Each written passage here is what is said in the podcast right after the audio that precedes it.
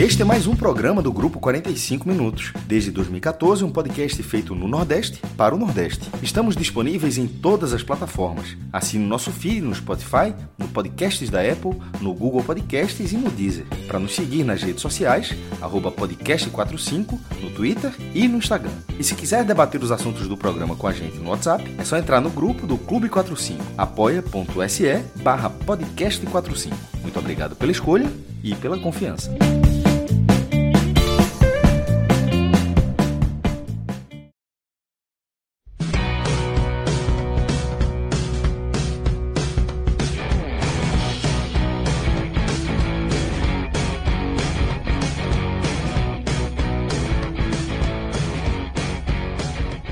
Fala galera! Estamos ao vivo nos canais do Grupo 45 Minutos. Eu sou Celso Shigami, estou aqui com Iago Mendes, jornalista do Portal INE 45, tá? que integra aí a nossa redação, a redação nervosíssima do 45 Minutos, e que vai estar aqui comigo para analisar primeiro jogo que a gente vai trazer para a pauta aqui do nosso programa. É, porque a gente vai falar inicialmente de Copa Sul-Americana, mas vamos falar também de Série C, vamos falar de Série B, é, de liderança da Série B, de time que está entrando na, de vez na disputa do G4. Então, vamos com a pauta recheada, tá? Analisar quatro partidas envolvendo clubes do Nordeste aqui nos nossos canais, tanto no YouTube quanto na Twitch. Salve, salve, sejam todos bem-vindos, todas bem-vindas. Tá? É, nos ajude a fazer aqui o nosso conteúdo, o nosso programa. Mande seu chat, mande seu super chat, sua pergunta, sua dúvida. Tá? Dê aqui a sua colaboração, a sua contribuição na nossa produção. Tudo bom, Iago? Como é que estão as coisas aí? Como é que estão as coisas no ENE 45, companheiro? Fala, Celso, pessoal que está na audiência e que vai ouvir esse programa quando sair como podcast. Tudo certo, tudo tranquilo, assim, muita produção, muita correria, como sempre, no NE45, mas tiramos um tempinho para vir conversar um pouco sobre esse resultado ruim do Fortaleza que acende uma luzinha amarela na Copa Sul-Americana. Pois é, pois é. O Fortaleza foi surpreendido aí pelo Estudiantes de Mérida. Perdeu de 1 a 0. E atropelado, né? O jogo de ida goleada, acho que foi 6 a 0 né, Iago? E agora. 6 a 1 se eu não me engano. 6 a 1 né? É. Metido 6 aí, agora perde fora de casa, e é óbvio que é, dentro de um contexto onde é, o Fortaleza tem a melhor campanha da Sul-Americana, um time que é tecnicamente bastante superior ao adversário, aí acaba pesando e acaba acendendo alertas, como o Iago destacou aí desde o princípio. Vamos falar também aí da vitória do Vitória. Vitória meteu 2 a 1 na Tombense fora de casa, tá? Tombense teve jogador expulso. Vitória não tem nada com isso, foi lá e venceu a Tombense. É, o Náutico venceu o Volta Redonda por 2 a 0 tá? Daqui a pouco a gente vai ter. Golzinho é, do Cruel. É, já é o Cruel. Vamos com Anderson Malaguti e também com o nosso querido Lucas Holanda, tá? Na análise aí é, dessa vitória alvirrubra.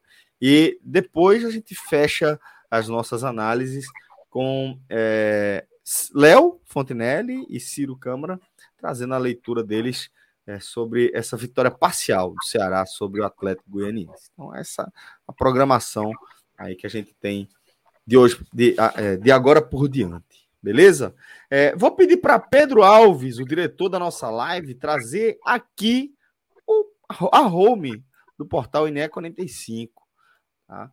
É, portal do qual é, Iago faz parte e ajuda a produzir conteúdo diuturnamente. Então tá aí o portal INE 45 em tempo real, com notícias sobre o Santa Cruz, é, com a vitória do Náutico é, sobre o Volta Redonda em destaque aí, com Jael, o Cruel, deixando a marca dele, é, o tropeço do ABC, mais um tropeço, empatou com a ponte, e várias outras notícias que você encontra aí, com produção exclusiva no portal NE45, tá? Um portal 100% independente, não está ligado, por enquanto, a nenhum grupo, a nenhum conglomerado de comunicação e tem mantido aí o compromisso de entregar a nossa cobertura, o nosso olhar em relação ao futebol do Nordeste. E desde já, pô, para mim, enorme satisfação ver como o portal NE45 está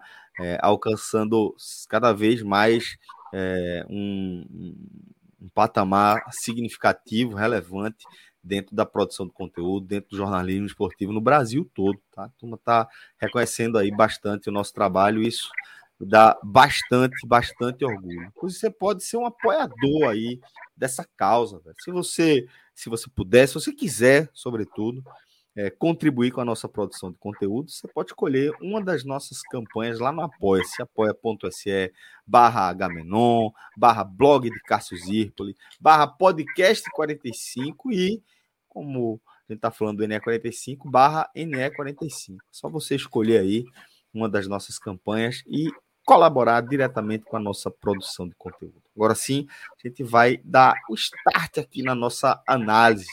E comprometido, vamos falar de Copa Sul-Americana. Antes de mais nada, Iago Mendes, vamos primeiro entender o contexto, né? É, porque a gente está falando um confronto ainda da fase de grupos da Copa Sul-Americana, onde o Fortaleza. É, é, a gente vai falar do, do, Fortaleza primeiro, viu, Pedro? Daqui a pouco a gente vem com o Jair. mas a gente vai é, trazer aí o nosso olhar sobre essa derrota que o Estudiantes impôs à equipe de Voivoda, né? O, o, técnico é, que, do Fortaleza que inclusive optou por mandar um time misto, dado o desgaste é, físico, né? A sobrecarga dentro da sobrecarga do elenco do Fortaleza que é, mais uma temporada vem disputando aí um número gigantesco de jogos, basicamente todos os jogos possíveis é, da temporada o Fortaleza tem enfrentado, salvo uma data ou outra, por conta de uma eliminação precoce, outra, mas de toda forma, é um time que está bastante desgastado e como é, fez gordura é, ao longo da caminhada aí na Copa Sul-Americana, Voivoda entendeu de mandar um time misto para encarar o Estudiantes.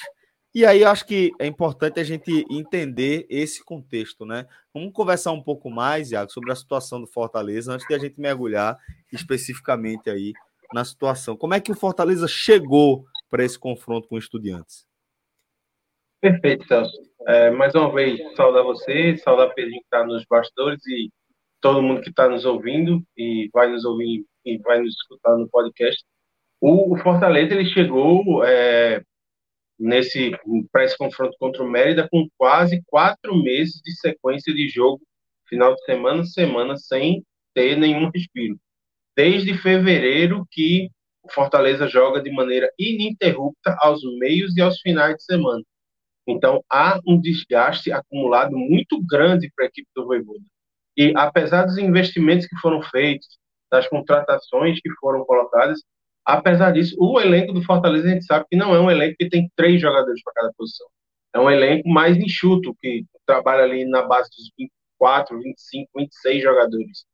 É, então, assim, para esse jogo especificamente, o Voivoda achou prudente poupar alguns dos titulares, mas para além disso, ele tinha um lado esquerdo do time muito prejudicado, pois em uma semana ele perdeu o Moisés, foi negociado para o Cruz Azul do México.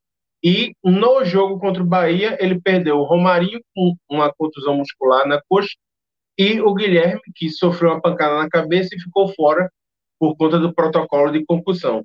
E aí, assim, com esse lado esquerdo tão desguarnecido, tão é, sem peças para poder colocar, fica ainda mais difícil fazer com que o Fortaleza imprima e continue imprimindo seu ritmo de jogo porque vai ter que colocar algumas opções que não são tão é, testadas naqueles lugares. Por exemplo, hoje jogou o Caleb pela esquerda, que normalmente atua mais pela direita, como ponta direita, uhum. ou como meia mais lado. central, né?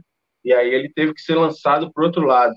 E aí o Crispim foi quem atuou de lateral esquerdo. O Crispim que vem numa temporada é, bem mais tímida do que aquela temporada de 2021 e até em momentos de 2022, quando ele foi é, um dos principais nomes do time. Então, assim, é um Fortaleza que vem muito desgastado, que vem sem algumas peças importantes e que vai, viaja para a Venezuela no, no, numa logística que ele jogou no sábado à tarde e já viajou no domingo para ter direito a fazer um treino lá. É, o treino de pronto foi feito na segunda-feira à tarde e já jogou hoje, ou seja, um intervalo de um pouco mais de 72 horas de um jogo para o outro. E já sabe que vai continuar a maratona, porque vai sair de Mérida amanhã e já vai viajar para jogar no sábado contra o Botafogo no Newton Santos. Botafogo que é líder da Série A, então um jogo dificílimo. Então, assim, o contexto é por ter pela frente um desafio é, de nível técnico maior, o Voivoda tentou segurar o que pôde da sua formação ideal hoje para tentar fazer essa administração de desgaste para poder ter um time um pouco mais inteiro contra o Botafogo e para para a sequência da Série A. E aí, assim, a gente ainda vai falar nesse desenrolar de jogo, mas, na minha opinião, o time que foi a campo era suficiente para jogar e vencer contra o Mérida. O Mérida, pelo que a gente viu a amostra do jogo aqui contra o Fortaleza no Castelão, era, era um time para o, o, Fortaleza não ter problemas para vencer hoje. Que... Tanto é que teve a oportunidade de resolver o jogo no primeiro lance, né? exatamente. É, e aí, já adentrando mais para o jogo, com 30 segundos, o, o ala direito do Mérida bate, resvala a mão na bola, o árbitro consulta o VAR, marca o pênalti, e na hora de bater o pênalti, o Silvio Romero, que foi elogiado por ter marcado gols recentemente, ter quebrado o jejum, é, acaba que bate um pênalti inexplicavelmente de cavadinha, que é defendido pelo goleiro do Mérito, e eu acho que esse lance, já no primeiro minuto de jogo, meio que dá uma invertida no polo do, do que foi a partida do Fortaleza. Porque o, o que se viu foi pareceu que o time sentiu o baque de ter perdido uma chance tão clara com um minuto de jogo. E aí, assim, um time que tinha peças que não vem tendo tanta minutagem como titular, como o próprio Crispim, como o, o Zanocelo, o Lucas Sacha, que tem menos espaço do que tinha no ano passado, e com Iago Pikachu e Silva Romero, que não vivem as suas fases mais brilhantes com a camisa do Fortaleza, acabou sentindo e acabou não mostrando nem a intensidade que a gente está acostumado a ver e nem o jogo vertical, que é a característica principal e primordial, diria eu, do time do Voivoda. O time do Voivoda não é um time que tem grandes números de posse de bola, é um time que tenta ser o mais vertical possível e tenta definir os lances da maneira mais rápida que pode. E hoje a gente não viu isso. O que a gente viu foi, após perder o pênalti, a gente viu um time que tocava muita bola sem objetividade, rodava muito o campo. Vi um Mérida que, apesar de estar jogando em casa, como a expressão que eu disse, é, colocou um, uma Kombi na frente da área, assim, fazia um bloqueio muito forte na defesa, atuava com três zagueiros, dois volantes, dois uma alas que não. Pois é. E aí, assim, rodava a bola, rodava a bola e não conseguia penetrar a defesa. As duas chances, além do pênalti que teve, foram uma com o Iago Pikachu, que ele isola a bola, e uma bola chutada por, pelo Caleb de fora da área, que também sai é, a esmo. E aí, assim, tendo o domínio no primeiro tempo, mas não conseguindo ser efetivo, o Fortaleza abriu a brecha para que o Mérida pensasse o seguinte no intervalo. Acho que não é tudo isso, não. Acho que dá para tentar. E foi o que eles fizeram. E aí, assim. Viu, viu que tinha uma porta, né? De vez em quando a porta é. se abre, né? Na verdade, assim, viu uma fresta na janela e chegou assim: opa, tá saindo uma luzinha daqui, pode ser que a gente consiga uma coisa, alguma coisa. E aí a gente vê, já no segundo tempo, o Mérida voltar com um pouco mais de objetividade, um pouco mais solto e naquela de ir testando a temperatura da água para ver até onde dá. O Fortaleza volta ainda mais sonolento para o segundo tempo, tá? E aí o que se vê nos primeiros minutos é o Fortaleza tocando a bola sem objetividade, tentando entrar na área do Mérida, e o Mérida, assim que conseguia recuperar a bola, partia muito rápido no contra-ataque, especialmente pela direita, onde tinha o, deixa eu ver a pronúncia certa do nome do lateral, que é o, Guara, o Guaramato, e o, e o segundo atacante deles, o Zorrilha, atacante panamenho muito, muito característico pela velocidade. Então, assim, sempre que o Mérida recuperava a bola, eles espetavam o mais rápido possível para que o time saísse e tentasse buscar alguma coisa no, no contra-ataque. E aí o Mérida teve uma chance, chutou uma bola, uma bola de longe, o João Ricardo fez uma defesa, chutou a segunda, o João Ricardo fez outra defesa, e aí aos 14 minutos o Mérida tem uma daquelas chances que você acende o sinal amarelo, você diz, opa, alguma coisa pode dar errado. Que é quando o, o Zorrilha ele recebe uma bola pela lateral, ele ganha na defesa do Fortaleza na velocidade, e aí ele não construi, ele acaba perdendo a passada, a bola sobe numa dividida com o João Ricardo ele acaba caindo. O time do Mérida reclama muito de pênalti, muito, só que o árbitro colombiano, o John Inestrosa, consulta, consulta o VAR, né? O VAR faz a comunicação com ele, checa e diz que não houve o pênalti. E aí é dada continuidade no lance. Só que o Fortaleza, não satisfeito em ter uma bola espetada dessa e ter corrido perigo uma vez, dois minutos depois, num lance praticamente igual, outra bola lançada para o Zorrilha, ele ganha de novo, dessa vez do Dudu, na velocidade, entra na área do Fortaleza, meio que dá um drible de corpo no João Ricardo e finaliza. O João Ricardo ainda desvia na bola, mas a bola acaba morrendo dentro da rede. E aí o, o, o Mérida abre o placar e aquilo que tinha tudo para ser um jogo protocolar de classificação para o Fortaleza, onde o time parecia até meio entorpecido até os os 15 minutos do segundo tempo vira meio que um, um desespero. É, logo que sofre o gol, o, o Voivoda já responde com três alterações, colocando o Galhardo, o Luceiro e o Poquetino nas vagas do Lucas Sacha, do Zanocelo e do Silvio Romero, mas ainda assim, com a entrada dos titulares, o time do Fortaleza não responde. Ele consegue voltar até a posse de bola circulando ao, no entorno da área do Mérida, mas não consegue penetrar pelo meio, sempre em bolas espetadas pela lateral. E aí, assim, num dia em que o Dudu e o Pikachu pela direita não estiveram felizes, e o, o Caleb e o Crispim também não conseguiram atuar muito bem pela esquerda, as bolas até eram cruzadas, mas não chegavam a ninguém para dar condições de terem jogadas perigosas.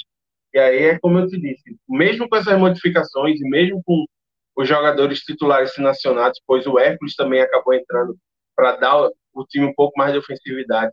E a última modificação é a entrada do Amorim, que é uma joia da base do Fortaleza, na vaga do Caleb. Essas modificações não fizeram o suficiente para que o Fortaleza conseguisse ser perigoso contra o goleiro do Mérida.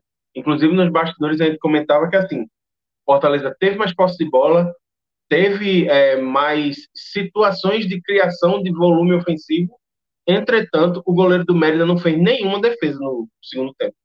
Então, assim, resultado. Um chute na barra durante 45 minutos.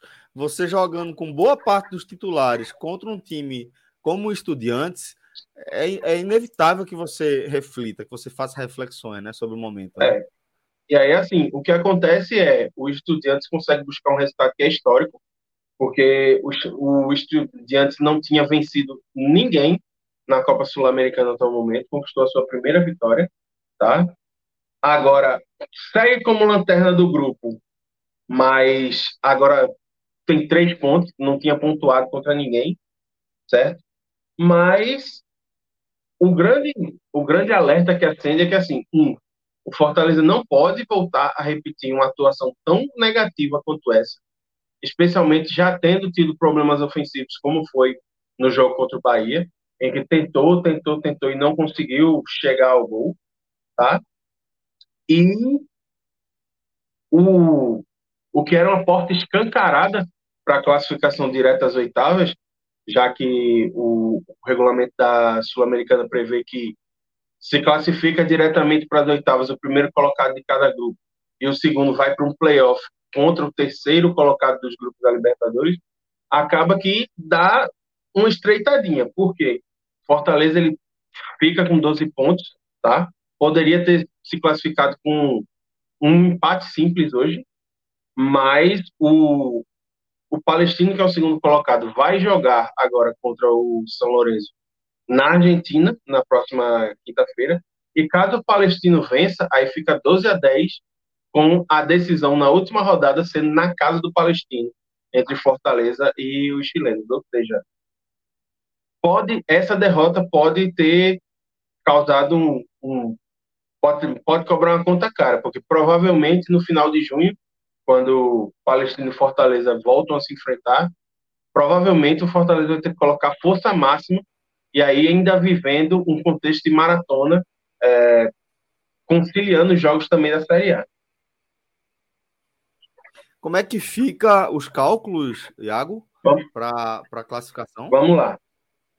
É, inclusive, eu tinha feito uma, uma, matéria ontem sobre isso, que o, o, Fortaleza ele praticamente garantiria a classificação com empate. Não vindo empate hoje, é, o Fortaleza tem que torcer para que o Palestino não vença de forma alguma o São Lourenço, certo? Joga quando agora? Joga na quarta-feira, 8 horas, lá na Argentina. E aí, certo. assim, caso o Palestino vença o São Lourenço, a classificação fica 12 para o Fortaleza contra 10 do Palestino. E o último jogo do grupo é justamente Palestino e Fortaleza, e Fortaleza lá no Chile. Então, assim, pode, pode ser que o que era um, um grupo que era trabalhado como um céu de brigadeiro Fortaleza possa ficar nervoso nesse último jogo por conta desse vacilo contra o Mérida. Assim, eu acho que vai ficar martelando na cabeça do elenco tricolor durante um bom tempo. Complica, né? Você complica até o planejamento de, de você poder é, balizar melhor o desgaste do seu elenco, né? Trabalhar melhor a, a economia de peças, né? Mas agora com a possibilidade de ficar em aberto aí esse confronto com o Palestino, o torcedor do Fortaleza vai ter realmente que ficar de olho e ligar o secador, né? Agora é ligar o secador e ficar de olho no, no jogo da, da próxima quarta. Só para ilustrar, Celso, é, a complicação em que o Fortaleza se meteu é o seguinte: é, vai jogar contra o Botafogo agora, dia 10, lá no Rio de Janeiro, ou seja, vai sair da Venezuela, deve voltar para Fortaleza e aí fazer o, os treinamentos e tal para viajar na sexta para enfrentar o Botafogo. E aí, assim, vai ter a data FIFA, né? Então, o Fortaleza ele vai ter 10 dias para poder recuperar jogadores, para poder treinar e tal. Uma janela que ainda não teve nessa temporada. Só que aí, quando volta, no dia 21, já volta contra o Cruzeiro, fora. Depois recebe o Atlético Mineiro, três dias depois, no dia 24, em casa. E aí viaja para o Chile para enfrentar o Palestino. E na volta pega o Flamengo lá no Rio. Então, é, pode ser que essa derrota tenha é, complicado até mesmo para a sequência da Série A. Então, torcedor tricolor vai ter um compromisso aí quinta-feira, 8 horas da noite, de todo mundo dar a mão e secar o Palestino contra o São Lourenço. Muito bem, muito bem. É, antes de a gente fechar nossa análise, vamos tentar encontrar destaques, ou positivos ou negativos, pelo menos aí, pelo lado do Fortaleza. Rapaz, para achar um, um destaque positivo nesse jogo realmente é muito difícil, porque é uma, é uma atuação muito abaixo da média. Eu, particularmente, eu não lembro de ter visto um jogo tão ruim, tão desconectado, porque, assim, parecia realmente que o time estava entorpecido, assim, desconectado do que estava fazendo ali. Então, deu muita sensação de que o, Fortaleza acabou entrando no modo de que ah, quando a gente quiser, a gente joga, vence e pronto. E não foi o que aconteceu, né? Mas é, acho que destaques positivos eu não consigo elencar, não, tá, Celso? Quanto aos destaques negativos, aí tem muita gente. Muita Bom, gente. Não se salvou eu ninguém, acho... então. É, assim, tem os que ficaram que a gente não bota no, nos destaques negativos porque tiveram outros que foram um nível muito pior. Por mais tem aqueles que foram mal e eu não vou citar entre destaques. Assim. Eu acho que não tem como não colocar o Silvio Romero como o pior em campo hoje. Porque, assim, a batida de pênalti dele no primeiro minuto de jogo é comprometedora. E, e ela vai basear todo o resto do desempenho durante a partida. Então, se a gente vê um Fortaleza que teve muita dificuldade ofensiva para poder criar chance, para poder romper o bloqueio que o, o Mérida fez na frente da sua área, para passar pelos dois volantes e pelos três zagueiros, e tem uma oportunidade de ter marcado um gol com um minuto de jogo e não marca por conta de um pênalti batido de cavadinha, eu acho que não dá para não citar o Romero, que também foi muito mal durante os outros 60 minutos que esteve em campo, assim, pouco produziu, pouco ajudou, é, não conseguiu finalizar mais nenhuma vez. Então, eu coloco o Romero como o, o primeiro dos piores em campo. Em segundo, eu vou citar o Caleb. Não gostei da partida dele. Achei que, na verdade, assim, citaria o lado esquerdo inteiro, assim, Caleb e o Crispim. Acho que nenhum dos dois conseguiu ser efetivo é, no, no campo de ataque, gerar chances, produzir é, produzir é, volume ofensivo pelo lado esquerdo e o Caleb teve a dificuldade de não conseguir jogar na posição onde está acostumado, mas ele teve chance de finalização e nas chances que teve ele foi muito mal. Então, assim, se ele tivesse um pouquinho mais de tranquilidade, tivesse calibrado um pouco mais o pé, talvez o, o resultado para o Fortaleza fosse um pouco diferente. E quanto ao Crispim, o Crispim sofreu muito é, para marcar o lado direito da, do ataque do, do Mérida, com o lateral lá, o Guaramato e o Zurrilha, e aí meio que fica essa dificuldade é, também colocada no, no pódio. É, para citar mais nomes, eu citaria também o Zanocelo, que assim, é, a gente sabe que o Zanocelo é volante de ofício, foi contratado para ser aquele homem, aquele segundo volante, aquele cara de ligação, né, do meio campo com o ataque, fazer às vezes de meia, e hoje ele foi colocado para ser o articulador do time. E ele não conseguiu dar é, essa criatividade que o Fortaleza precisava para poder romper os bloqueios do Mérida. Tanto que acabou sendo sacado assim que o time sofreu o gol para a entrada do Luceiro. Então, eu fecho o meu pódio negativo com esses três, com o, o Romero, com o Caleb e com o Zanocelo. Só que se fosse citar todo mundo que foi mal, tinha vaga para muito mais. Voivoda, você acha que é, ele tem algum tipo de contribuição num cenário como esse ou a, as atuações foram tão ruins que não tem nem como você apontar o dedo para o treinador? Celso, eu acho que assim, uma coisa que poderia, ele poderia ter feito, mas é, acabou não fazendo, teria mexido antes. Porque o desempenho do Fortaleza já não era bom no primeiro tempo, certo? Mas aí eu acho que, um, ele acreditou que o time que foi colocado em campo no primeiro tempo responderia, certo? A uma, a uma nova orientação do vestiário, a uma chamada para acordar o time, para ver se o time vibrava mais em campo, algo que não aconteceu. E a partir do e aí a partir do momento que fez o gol, ele fez as mudanças que cabia serem feitas. Coloca o Pochettino para ter um cara para articular o meio-campo, para ter chute de, de média e longa distância. Coloca o, o Galhardo para ter criatividade na frente. É, coloca o Luceiro para ter peso na área. Só que é muito complicado quando o, o elenco já não já vinha de uma de uma apresentação que não foi boa contra o Bahia e nessa sim conseguiu piorar o nível ofensivo. Então é foi um jogo em que muita gente jogou muito abaixo do que pode e é, faltou faltou a inspiração. Eu acho que talvez possa até ter faltado um pouco de transpiração também. Entra muito nessa história de vamos jogar aqui, vamos dosar e quando abrir uma chance a gente vai lá e vence o jogo. Teve a chance com um minuto de, do primeiro tempo ter aberto o placar e ter sentado na vantagem. Não conseguiu, deu brecha para o Mérida tentar e aí quando tentou viu que teve chance e aproveitou a chance que teve. O Fortaleza não conseguiu fazer isso. Muito bem. Então, esse Iago Mendes, tá? Com análise da equipe do Fortaleza nessa derrota inesperada, surpreendente, é, diante da, da equipe do, do Mérida, tá? Iago, obrigado, meu irmão. Agora a gente vai Tamo passar junto. a contar aí com o nosso querido Anderson Malaguti. É, Malaguti Sou também. fã desse cara. É. Já viu ele jogar bola? Já viu? Já, já joguei junto com ele, inclusive. Aí diminuiu um pouco, né, a idolatria, né? Foram outros Não, tempos, outros tempos. Bom jogador, bom jogador, bom jogador. Outros tempos. Queria eu estar naquela boa época. Agora. Hoje em dia você tá, tá apostando em Larinha, né? Para ver se ela, ela garante a aposentadoria, vai... né?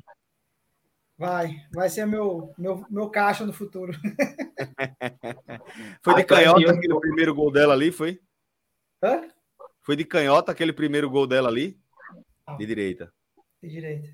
Ah, tá bom. Tá certo. Tem que, tem que trabalhar isso aí também, pô. Já é uma batida diferenciada. Ah, foi o primeiro joguinho para soltar, para sentir, pra calibrar o pé, mas foi bem, tá viu? Bom.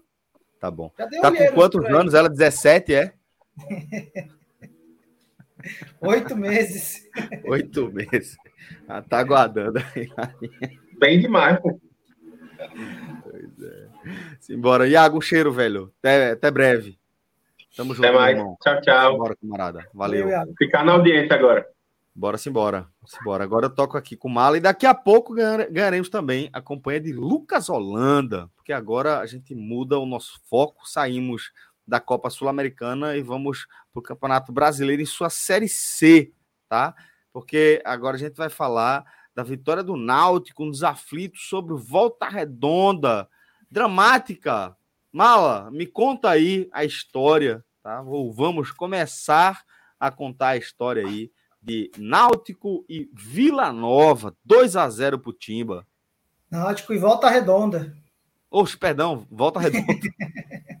Náutico e Volta Redonda. Vamos lá, companheiro. É... Foi um jogo em que eu estava muito curioso inicialmente, porque eu comentei o jogo passado com Clauber e Lucas, na vitória sobre o Pouso Alegre, é, sábado, foi sábado, em que o Náutico ganhou por 1 a 0 e foi o primeiro jogo de Marchiori ao comando do time, né? Só que com pouco tempo de trabalho, né? Sim. Então eu fiquei muito curioso justamente porque eu acho que com uma cara que veja de sábado para terça-feira é, basicamente teve um treino ontem que não é um treino, é um regenerativo que você bota aí os jogadores para soltar a musculatura, ajustar uma coisinha ou outra. E de fato, talvez nesse jogo em específico, você a gente não poderia ver um, um Náutico mais com cara de Marchiori, por mais que no jogo com, com o Pouso Alegre ficou claro que já tinha ali o toque do, do Marchiori. E nesse jogo, o, até o meu comentário foi: ah, o que, que você espera do próximo jogo? Bom, eu vejo, eu ve, a gente viu que o Náutico contra o Pouso Alegre fez um, um trabalho defensivo muito bom, que foi o primeiro ponto que Marchiori é, focou. Tanto é que implementou mais um zagueiro ali para principalmente reforçar o lado esquerdo. Organizar é, a cozinha. Começar por aí, como de costume, né? É, de costume. Aí eu começo. É, é sempre bom ter um bom começo que logo dê, dê efetividade, né? Que foi justamente esse setor defensivo. É, e nesse jogo, eu pelo, eu pelo menos esperava alguma evolução do meio para frente, né? Um jogo em casa contra um adversário é, que fez um bom começo de temporada, fez um campeonato carioca muito interessante, mas, em como, mas como todo time médio para baixo, nem digo nem médio, volta redonda, não sei se nem você possa classificar com um time médio, com todo respeito, obviamente, mas é aquele time que faz um, um, um, bom estadual, e mais que os times grandes vão lá e acabam pegando algumas peças. E foi o que aconteceu com o Volta Redonda, perdeu algumas peças, estava é, aí no meio para baixo da tabela, mas é que era um jogo difícil. É, e aí o que Marchioli faz, ele repete o time, né? Foi o mesmo time que que ganhou do Pouso, que largou com, com o Pouso Alegre, mas sofreu muito no primeiro tempo, mas sofreu muito mesmo. Um primeiro tempo muito abaixo, muito abaixo, é, tanto que o time vai para o vestiário com algumas vaias, a verdade é essa, vai para o vestiário com algumas vaias, é, e basicamente é, sofreu muito mais do que deveria, né? Não sei se talvez foi o cansaço, não sei se é, o próprio Volta Redonda até certo, até certo ponto surpreendeu, mas o Náutico que, que vinha, é, que tem o fator casa também como um fator é, muito forte nessa temporada, principalmente na série C, na série C apesar de ter vencido dois e empatado o último jogo em casa, que ficou devendo esse último jogo em casa e que fez falta, inclusive eu comentei isso no último jogo que era um jogo que se não tivesse empatado com o América de Natal, poderia ter já na última rodada ter assumido a liderança e novamente hoje por ter vencido. Então por isso que foi muito importante ter vencido o jogo o jogo fora de casa. Mas o primeiro tempo, como eu falei, que foi um pouco abaixo do esperado, o Náutico sofreu bastante Teve um lance do Volta Redonda que, não sei se tu chegou a ver, é, chegou a ver, Celso. É, um lance da pequena área em que o, o, acho que foi um zagueiro que basicamente ah. da pequena área chuta a bola por cima, um gol in, in, inacreditável. Aconteceu algo muito parecido isso no jogo Pouso Alegre também. É, que ali o Náutico já tinha, já tinha aberto o placar e seria o gol de empate, e hoje seria o gol que o Volta Redonda poderia ter largado na frente. Assim, um gol inacreditável é, que o Náutico deu muita sorte, tá, tá vindo de dois jogos que, que, que deixou de é, sofrer gols incríveis, né? Mas que aí contou com a sorte. E basicamente o Náutico se resumiu o primeiro tempo é, com faltas, né? Com Souza, é, principalmente com Souza, depois com, com Jael. Foi a única jogada, as, as únicas jogadas que, que trouxeram mais é, dificuldade para o Volta Redonda, essas bolas paradas. Mas, como eu falei, vai para o vestiário com muita vaia, e aí é, vem o segundo tempo, e logo de cara o Náutico consegue um gol logo com basicamente um minuto, acho que, foi mais, acho que não foi muito mais do que isso, não. É uma bola que vem do lado direito e já é um, que diga de espaço.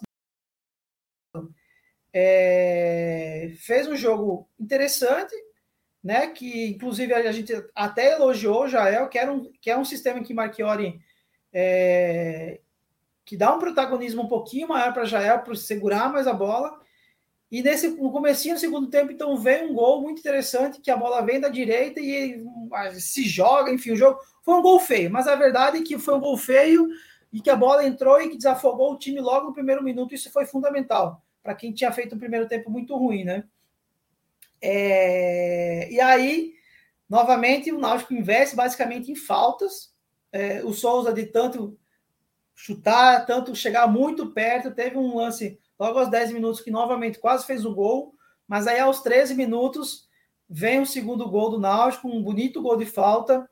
É uma marca né, do, do Souza, basicamente, quando a bola, da onde a bola para, que, que Souza pega todo mundo já espera basicamente um gol ou um passe perfeito, porque ele tem essa qualidade no pé, na bola parada. E aí, aos 13, ele faz um golaço que hoje ele completou 100 jogos, então foi um, um jogo, uma data é, marcante para ele. E basicamente, depois do gol, o Náutico deixa sofrer um pouquinho, né? Aquele, sofrimento calculado. Volta Redonda também pouco produz, e as mudanças pouco fizeram efeito também no meu modo de ver. Eu acho que é, Regis Tossati entrou no jogo, pouco fez também. É um jogador que está devendo bastante. É, Júlio, novamente, entra no lugar daquela substituição prática, né? Prática não, é, que está marcada já, que é sair é, é, Jael para entrar Júlio. Então, também não surte muito efeito, por mais que nesse jogo o Júlio errou um pouquinho menos, mas também não foi o suficiente para tentar aí é, cravar uma, uma, vaga no time titular, por mais que no próximo jogo ele vai ser o titular, porque já eu tomou um cartão amarelo na, na comemoração, inclusive é a, a foto que está aí agora na da matéria é ele, é ele fazendo né, o, a comemoração típica dele de, Gabigol, não sei se ele copiou o Gabigol, o Gabigol copiou, copiou ele. e uma certa, assim, é, beleza, é o gol, a hora de comemorar, a gente sempre discute se vale a pena, se a regra é clara ou não, é se vale a pena dar um cartão amarelo, se o quanto isso é antidesportivo ou não. Mas enfim, tirou a camisa, ele estava pendurado, e aí Júlio vai pro, vai ser o titular, possivelmente vai ser o titular, né? E Eduardo também entra muito mal. Assim, teve pouco que fazer também. Diego Ferreira também entra no finalzinho do jogo. Mas basicamente é essa a minha análise do, do jogo em si. Muito bem, Anderson Malaguti. Agora a gente vai ouvir é, a, a, análise de quem esteve, inclusive, nos Estados Aflitos, foi uma das testemunhas aí dessa vitória sobre Volta Redonda. Lucas Holanda, seja bem-vindo. Pezinho quente, viu? É, tá vendo aí? Tem que respeitar, meu amigo. Quatro jogos nos Aflitos esse ano, quatro vitórias. Tá vendo aí? Então conta a história desse aí. Fala, Celso, Mala, todo mundo que tá ligado aí. É, sim, vitória justa do Náutico. Como é que tá os aflitos? É, eu ia começar falando justamente por, por isso. É, o público, assim, não, não foi muito acima do que o Náutico tá colocando nessa Série C, né? Foi 7 mil e pouco. Mas, assim, a sinergia da torcida do time tava bacana, sabe? É, tava, tava bacana de, de ver.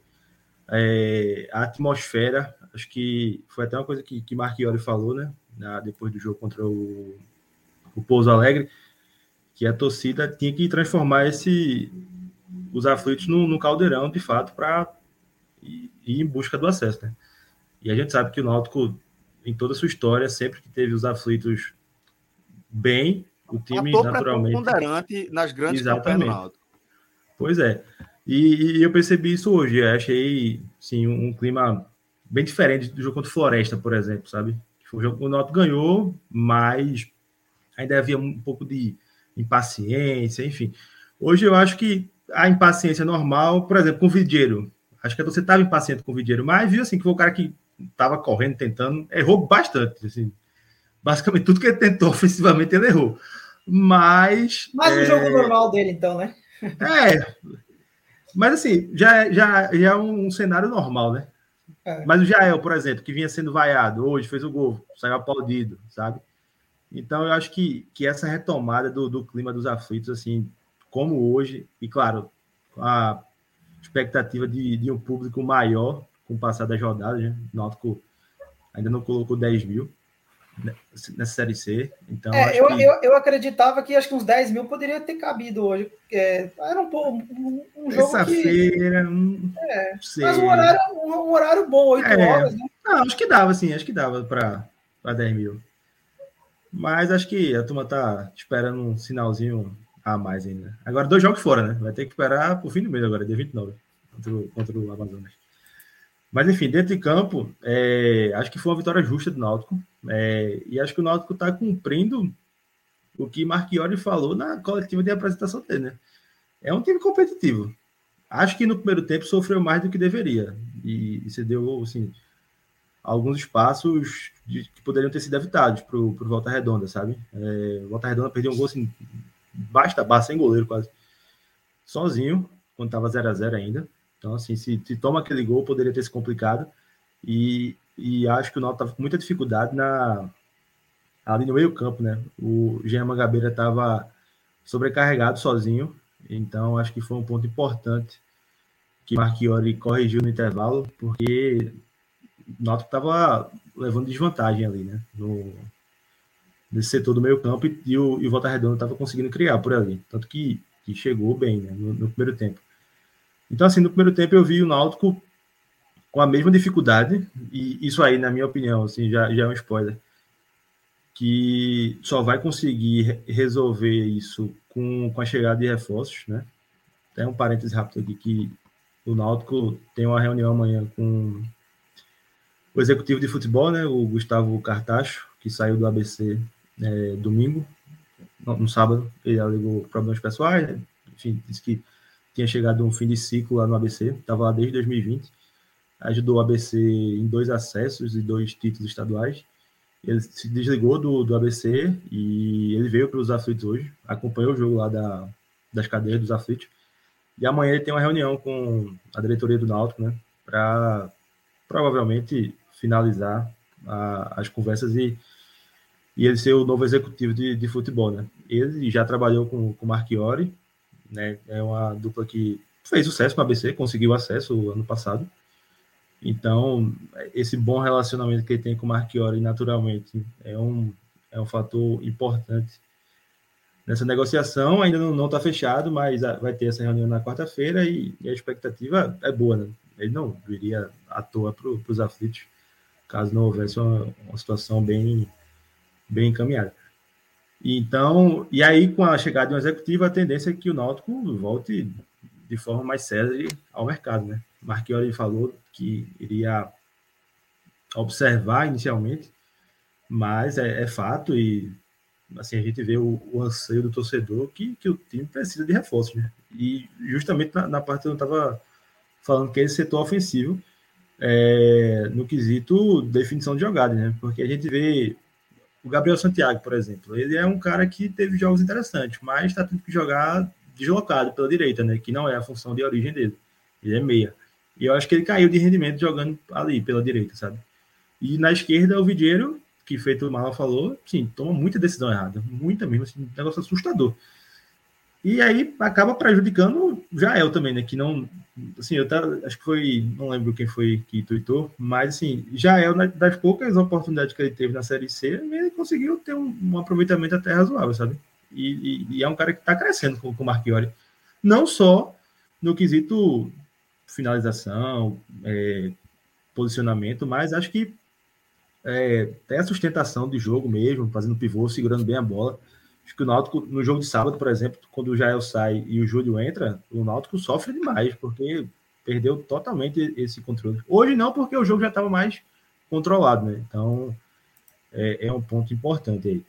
Mas, mas voltando, é, acho que o Náutico pecou nessa questão do, do, da definição do primeiro tempo, né? Do, do último passe, cruzou errado, enfim. Time um pouquinho afobado em alguns momentos. Mas volta melhor para o segundo tempo e o gol cedo ajuda demais. Um gol de oportunismo ali de Jael, bateu de primeira, bola desviou no zagueiro, bateu nele antes de entrar. E com 1 a 0 em vantagem, né? O, o, o Volta Redonda tem uma boa chance ainda, né? Quando estava 1 a 0 o cara acaba dominando o peito e manda por cima do gol, depois de uma bola aérea.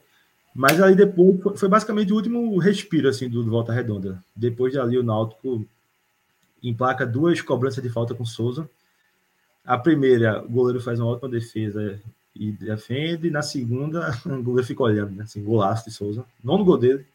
Inclusive, está perto de se tornar a temporada mais artilheira, né? Tá, tá cinco gols. Foi pelo Bahia em 2015. Sim, e, e, foi o jogo de número 100, né, de Souza com a camisa do Náutico. Um cara que, que é ídolo da torcida e, e fez um golaço hoje. E com 2 a 0 no placar, Aí nove eu acho que... gols, Souza, né? Só para complementar a sua informação, nove gols e sete assistências, né? Ele é isso. o principal goleador e o principal garçom do time. Temporada. E o cara, isso, e consequentemente o cara com mais participações em gol né, na, na temporada. Então, assim, com 2 a 0 no placar, o jogo ficou muito confortável para o Náutico, que minimizou assim, a, os avanços do, do Volta Redonda. E aí teve chance de um contra-ataque, mas não, não conseguiu, mas também não, não sofreu. Então, assim, foi foi uma vitória justa, muito importante, porque se a gente olhasse, Marquinhos estreou no cenário que ele pegou dois jogos em no intervalo de três dias, né? Pegou o Pouso Alegre no sábado, uma viagem desgastante que o Náutico é, é. fez uma logística para ir para São Paulo, de São Paulo, pra, acho que de Campinas, eu acho, de Campinas para Pouso Alegre, é porque não tem voo direto. Tanto que o Náutico saiu de lá no domingo de manhã, chegou no Recife no fim da tarde Fez um treino ontem, mas assim, um treino para recuperar, assim, sem muita sem muitos trabalhos, já jogou hoje e, e, venceu, né? E de forma justa, merecida. Então, assim, trabalho é, de Marchiori cumprindo o que ele falou. Náutico mais competitivo, Náutico que, feito isso, não, não vai dar show, mas é um time que a prioridade é o acesso. Então, nesse caminho de competitividade, sem tomar gol, o Náutico tá, tá dois jogos sem tomar gol. Três, três jogos sem tomar gol. América, é, Pouso Alegre e, e hoje, né? Assim, se a gente for olhar para até para temporadas do Náutico, ficar três jogos sem tomar gol não é uma coisa comum, né? Então, assim, e, e, e nessa Série C, assim, que a gente vê que pelo menos tem oito times ali nivelados, se não de forma assim, igual, mas muito, muito próximo, né? É, é muito importante você não tomar gol. E, e foi o que o Marchiori também falou na, na, coletiva. Se eu não tomar gol, eu tô mais próximo da vitória, sabe? É, então, ô Lucas, inevitavelmente você fica competitivo. Né? Exatamente. Né? Ô, Lucas, só para complementar essa tua informação também, é, é, o Náutico igualou nesse jogo hoje a, a sua melhor marca, a, a, sua melhor sequência sem sofrer gols no ano, que são três jogos. É, já tinha acontecido isso uma vez no ano, que era a maior marca, né? É, e hoje igualou novamente, né? São três jogos sem, sem sofrer gols. Exatamente. E agora tem um, uma semana para trabalhar, né? Para o jogo contra confiança, na, na próxima segunda-feira. Então, assim, é um início de trabalho animador, com a provável chegada do, do Cartacho aí para seu executivo. Acho que o Náutico já vai dar uma acelerada no, nos reforços, né? Então, assim, tem um caminho ali.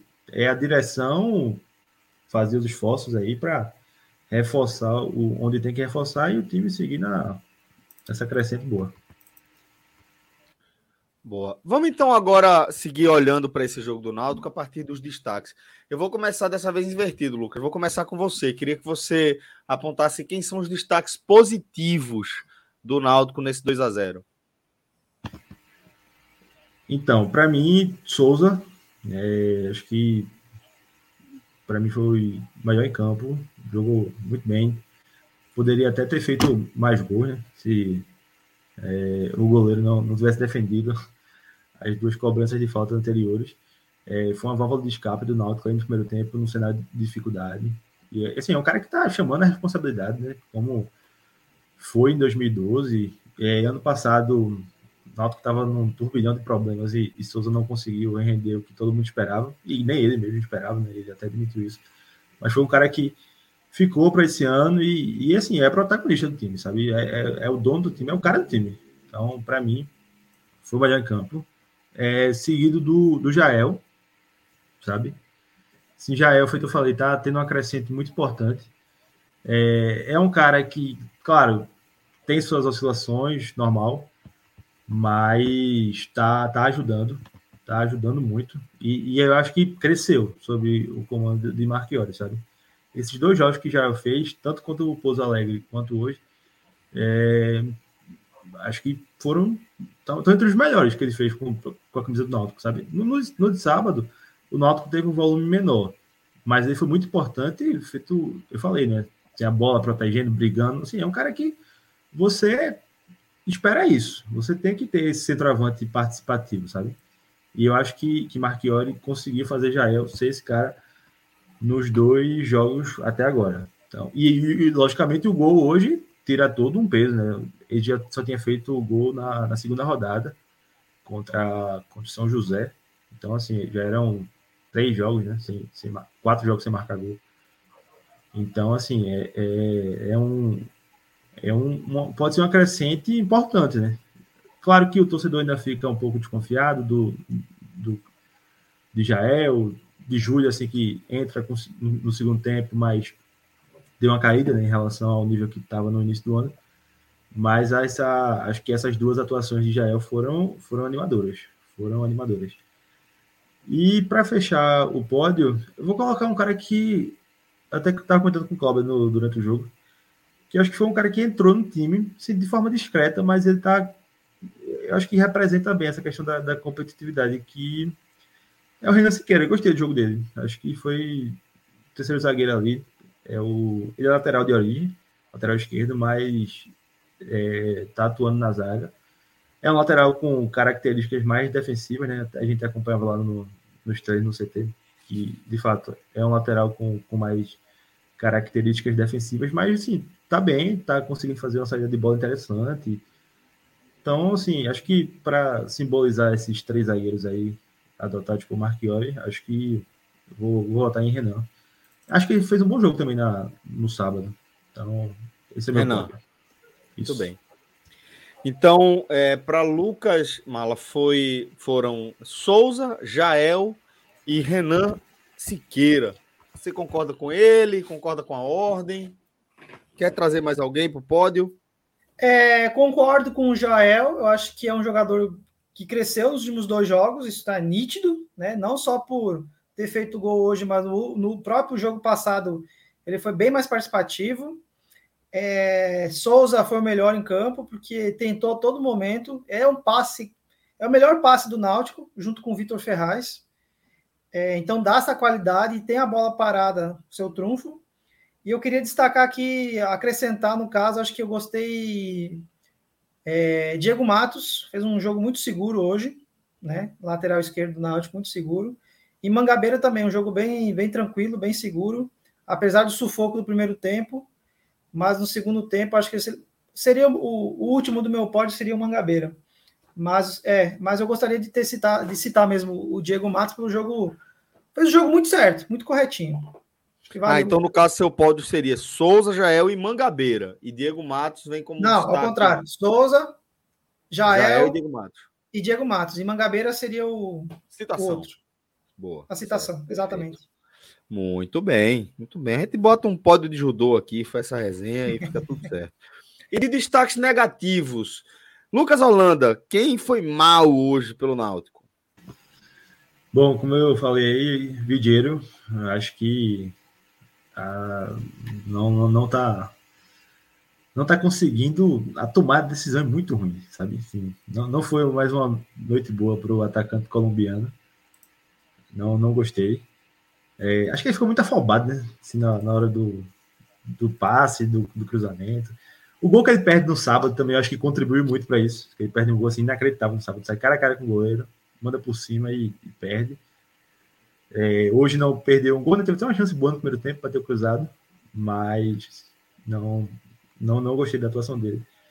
E, assim, Gabriel Santiago, eu gosto muito do futebol dele, mas eu acho que ele na ponta é muito desperdício, sabe? Acho que o Náutico fica muito. Porque assim, ele não é um cara de muita velocidade, né? Então, assim, naturalmente já, já perde esse quesito.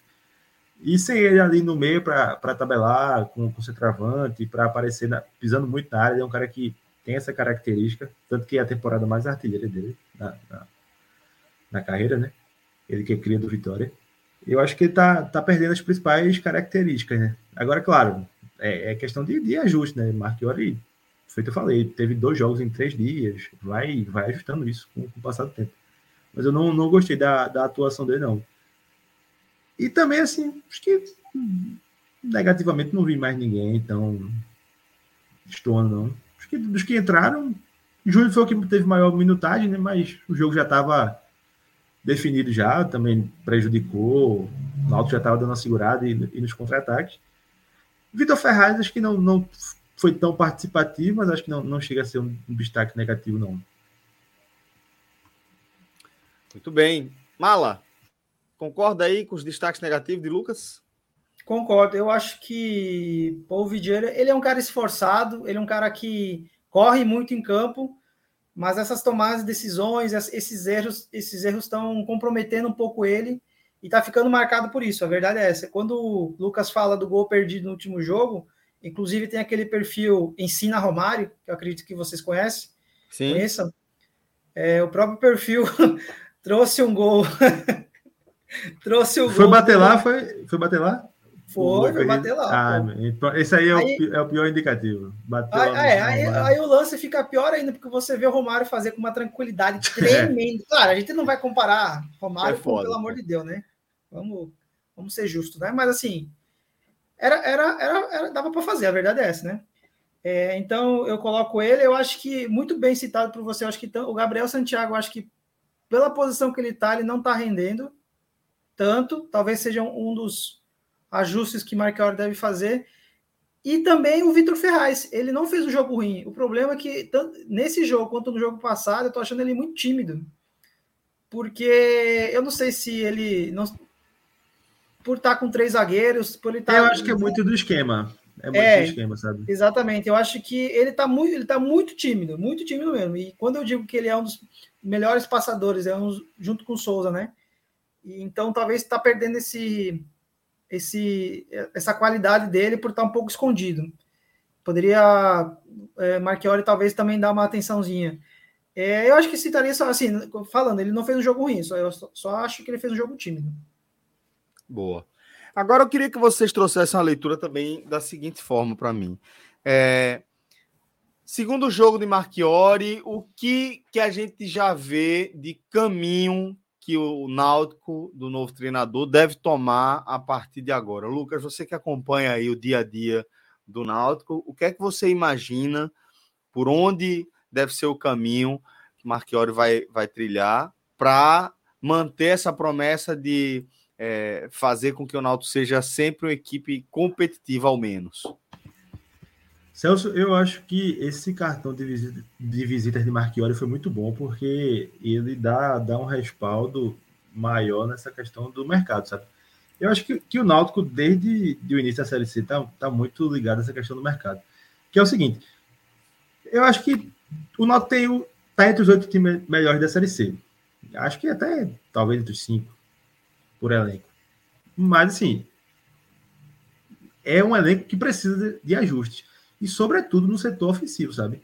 Então, assim, para mim é muito claro que com, esse, com essa cara que Marchiori deu a, ao time nesses dois jogos iniciais, é, e o Náutico sendo assertivo no mercado, acho que um primeiro volante e dois pontas, pelo menos, assim, acho que que é por aí, ou um meia e um atacante de lado, mas acho que pelo menos três peças assim, que cheguem no aeroporto já com uma camisa de, titular, sabe? É, eu acho que assim é esse é o caminho, porque o Náutico conseguiu ser competitivo com, com o Marchiori nesses dois jogos e, e ele não fez nada assim revolucionário, fez o que ele prometeu fazer.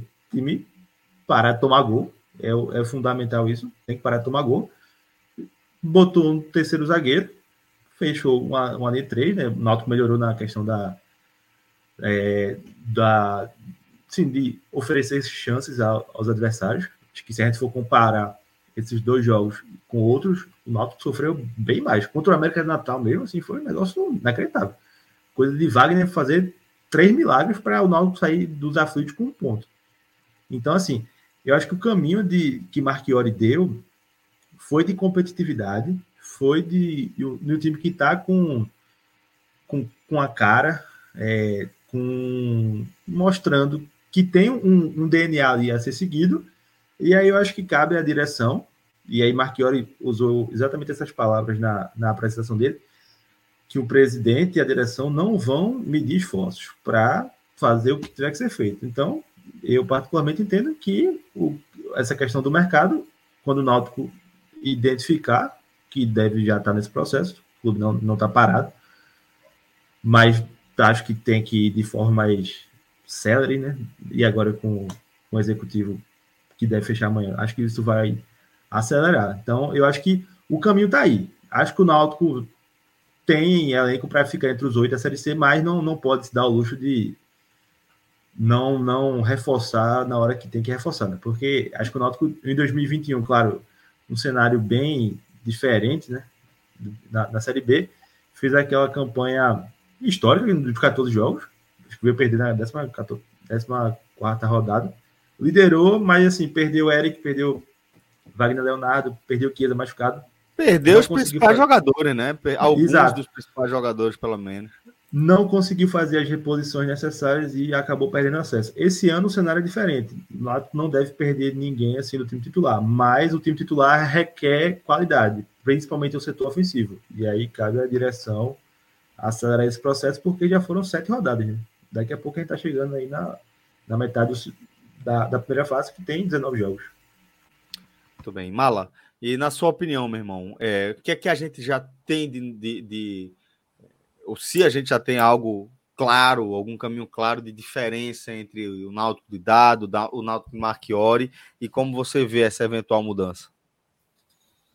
Não, que tem, tem. É como a gente está falando, eu acho que eu acho que Marchiori está tá incorporando o espírito de Série C, que é vencer, o principal é vencer, não está jogando bem ainda, a verdade é essa, mas também não teve tempo, tanto tempo assim para para fazer, ah, vamos fazer aqui o Náutico jogar bem. Acho que não, né? Mas é, eu acho que nesse primeiro foco dele foi ajustar é, o setor defensivo e deu certo.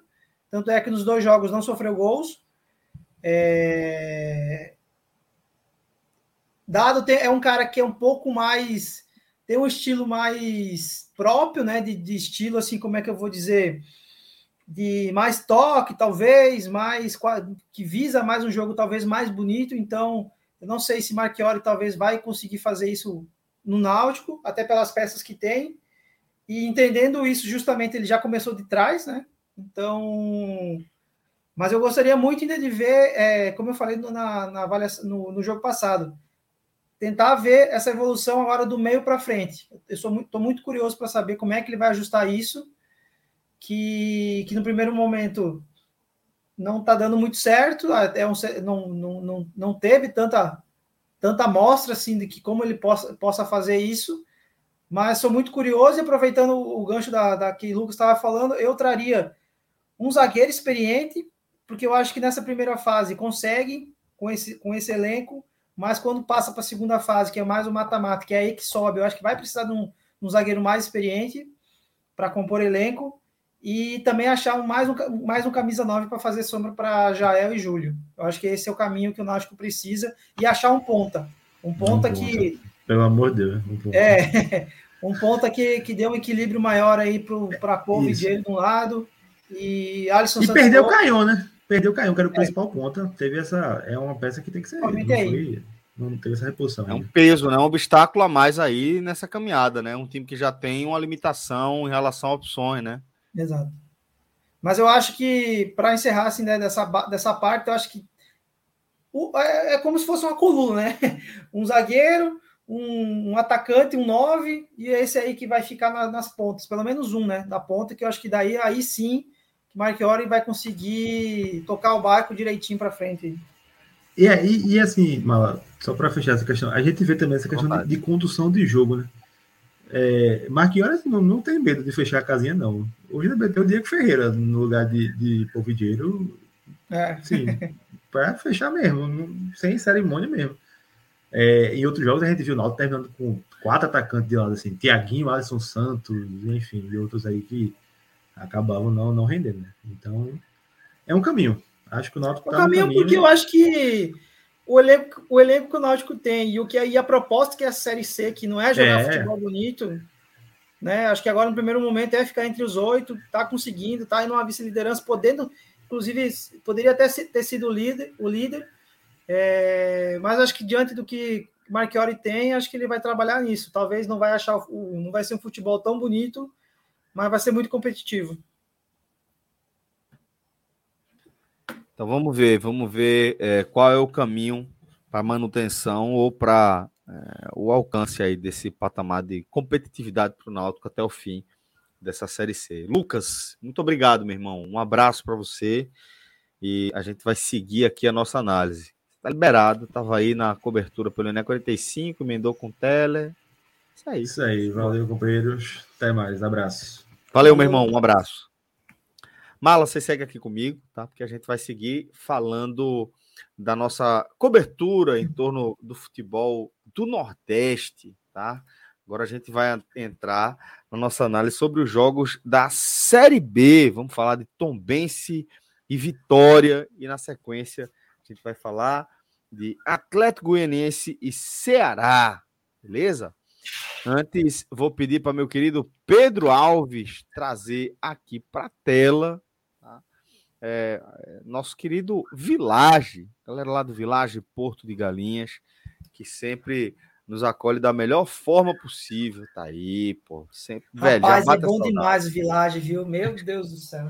Já bate a saudade, pô. Já, já é já é aquela cutucada, né, bicho? No, no, na ansiedade da pessoa que tá aqui nessa correria e tá querendo curtir aí essa maravilha, esse paraíso que é o Village, velho. Até aproveito para é, passar uma dica tá? para que, quem tem o privilégio de estar aqui mais pertinho do Village Porto de Galinhas, tá? que é, é esse resort que fica no, no, litoral sul de Pernambuco, ali em Porto de Galinhas, uma super estrutura, meia horinha de carro, 40 minutos de carro ali do, do aeroporto Recife. E eu sempre gosto de dar uma dica para quem está aí é, com, com essa, esse privilégio né, de estar um pouquinho mais perto. Porque daí o que é que o cara pode fazer? O cara pode se programar para dar aquele pulinho na quinta-feira, para dar aquela esticada, sabe? O cara dá uma pausa na rotina e, e entra num, num, numa máquina que vai levar você para outro lugar no multiverso, bicho. Vai te levar para o paraíso, onde tudo funciona é, da melhor forma possível para garantir a você e a sua família, as pessoas que você ama, uma melhor experiência possível. Porque é algo que está é, absolutamente assimilado né, no DNA de cada um que faz ali o Village. Esse, esse, compromisso com a experiência de todas as pessoas que escolhem o Village para compartilhar, para ter é, dias de, de, felicidade, dias que, no fim das contas, Mala, costumo dizer, é o que a gente vai, vai é, levando com a gente, né, para a gente ter boas lembranças, para que a gente sempre possa recorrer a um lugar seguro no meio das nossas ansiedades, do nosso medo, da nossa correria do dia a dia. Né? Então, Perfeito. Eu fui, eu fui duas ou três vezes, eu acho que já fui no Village, já faz algum tempinho que eu não vou, mas quero muito ir agora com Lara, porque eu acredito que com essa piscina que tem aí, com ficar naquele bang, bangalôzinho ali na, na beira da Pô, praia. Ali é, ali é o paraíso, velho. Mas para Lara, o que ela vai se amarrar é a Vila Brincante. Isso aí, um pedacinho do que você está vendo. A galera criou uma mega estrutura, tá? É, pensada exclusivamente para criançada. E aí você vai ver é, programação infantil de todos os dias, de domingo a domingo, 365 dias por ano. E, detalhe, você vai ter programação infantil de 8 da manhã até, sei lá, 8, 9 da noite. Vai ter programação infanto-juvenil e vai ter programação para os adultos e a galera da boa idade, velho. Vai, é, tudo dedicado, equipes exclusivas para cada uma, é, para cada fatia aí do público que frequenta o Village Porto de Galinhas. E aí a gente tem um super desconto, podcast 45, desconto, o código original, tá? Eu ia falar assim, se, se tá rolando esse, esse cupomzinho aí, porque vale demais também, né? Ó, 20% de desconto é. no menor preço possível. Você vai lá no site do Village, que é o menor preço possível, e utiliza o nosso código 20% de desconto. E você viu ali embaixo a galera está anunciando um desconto de 10%, e realmente é um grande desconto, mas a gente está falando de 20% em qualquer época do ano para você aproveitar aí o Village. Tem aquelas datas especiais, né? Pô, é, fim de ano, dia 31, dia de Natal, dia 25, a galera faz uma composição mínima de diárias é, mas via de regra, você vai poder aproveitar o nosso código para qualquer cenário lá no Village Porto de Galinhas, tá bom? Para você aproveitar, vilageportodegalinhas.com.br, aí você vai aí, para quem está acompanhando a nossa live, essa barrinha azul clara aí no teto, reservas, aí você faz a sua simulação e no fim você utiliza o nosso código, você vai ver a mágica acontecer lá, ganhar um descontão para viver essa super experiência no Village, beleza? E se você tiver qualquer curiosidade, qualquer dúvida, vai no, no Village Porto de Galinhas, o Instagram da galera, você vai ver uma equipe super capacitada no atendimento ao cliente para tirar todas as suas dores. Pedro está ligadíssimo, nosso diretor. Já trouxe aqui para a tela é, o Instagram da, do Village Porto de Galinhas, sempre atualizado, tá? Com posts quase diários com eh, publicações quase diárias e com atendimento em tempo integral. Se você tiver qualquer dúvida em relação à sua hospedagem, é, à sua reserva, é só entrar em contato com a galera aí no, no via Instagram, tá? que você vai poder é, ser atendido por uma super equipe preparada para tirar todas as suas dúvidas. Village é um lugar muito especial para mim, para minha família, e eu faço é, propaganda aí desse lugar em todos os níveis, seja um testemunho aqui é, dentro da programação do 45 minutos ou numa conversa com os meus melhores amigos, com meus clientes, lugar que eu sempre indico, porque eu sei que é garantia de uma super dica e você não vai se arrepender, tá bom? vilageportodegalinhas.com.br Agora sim, agora vamos falar de Série B. Vamos falar do Vitória, o líder da segundona venceu mais uma mala. Conta a história pra gente aí, porque o Wellington Ney e Trellis, Trellis que nasceu para fazer gol com a camisa do Vitória, marcaram aí os dois gols da vitória sobre o Tom Bense, fora de casa, 2 a 1 um para o Vitória e liderança assegurada por mais uma rodada.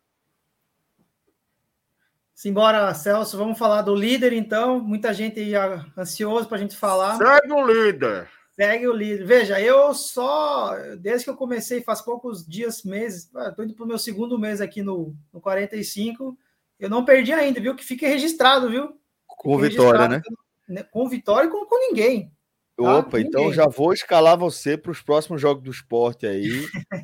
Leãozinho tá precisando dessa ajuda, dessa força. É, demais. Mas vamos lá, vamos falar do jogo. É, pelo segundo jogo consecutivo, é, o Léo Condé, pelo segundo jogo consecutivo fora de casa, o Léo Condé vai para um jogo com um esquema de três zagueiros.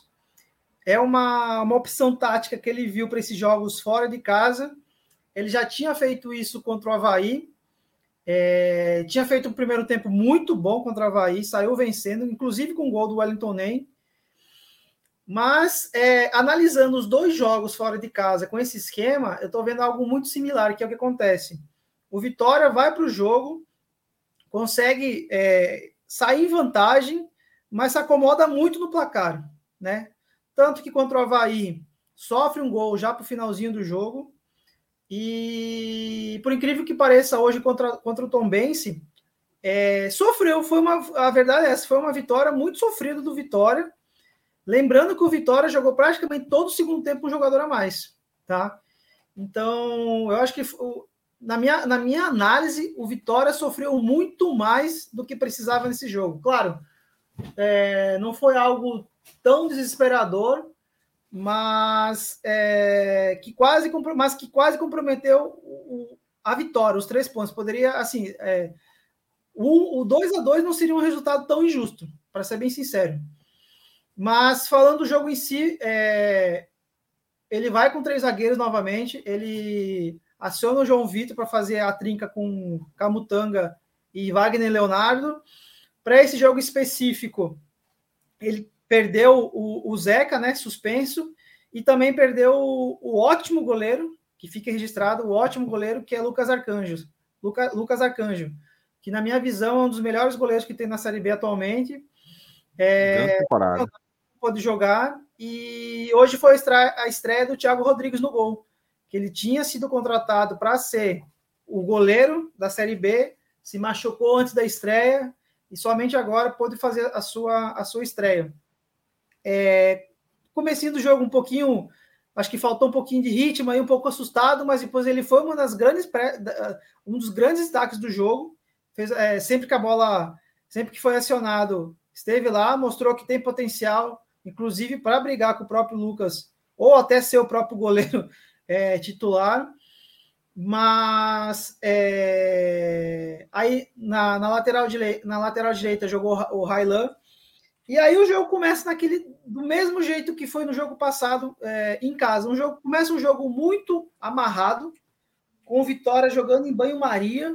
É, assim, não levou pressão da, da, do Tom Bense, mas é, faltou se soltar muito rápido. Então, a minha avaliação que eu faço do último jogo é: o, o, o Vitória tá tendo um começo de jogo muito marcha lenta, mas quando quer, é, quando aciona o botãozinho que é o líder, que, que é o melhor time no momento da Série B, se torna fácil, porque é, tem um jogador chamado Osvaldo, o velhinho Impressionante Osvaldo. como tá jogando, né, velho, no Vitória. É, é, é impressionante, porque assim... Muito um... decisivo, porra. Sempre Muito... participando com passe, com assistência, Perfeito. com gol. Impressionante como tá jogando pelo Vitória, porra. Perfeito. A tua análise é exatamente essa. É, é, o principal jogador da Série B. Na minha visão, é o principal jogador da Série B é, tá sempre aí, tá sempre envolvido na jogada. Se não é chutando, é dando passe, é, é cobrando escanteio, que é como aconteceu no jogo passado. Ele não deu, não deu, não foi diretamente na assistência, mas a, foi jogadas resultantes de, de, de escanteio da, da, do pé dele. Então, assim, Oswaldo, principal jogador, e quando ele tá acionado, quando ele tá bem, é o principal motorzinho. Perdeu dois gols, é, teve duas grandes chances. É, as duas primeiras grandes chances foi dele. E aí, logo aos 22, saiu o primeiro gol do Vitória. É, numa saída errada do, do, Tom, da, do Tom Bense, o Wellington nem aproveitou. E foi meio estranho o lance, porque ele domina a bola, vai indo para frente, e na hora de chutar, ele dá um chute assim, que aparentemente parece que a bola não vai entrar em gol e acaba entrando. Então, é o segundo gol que ele faz na Série B.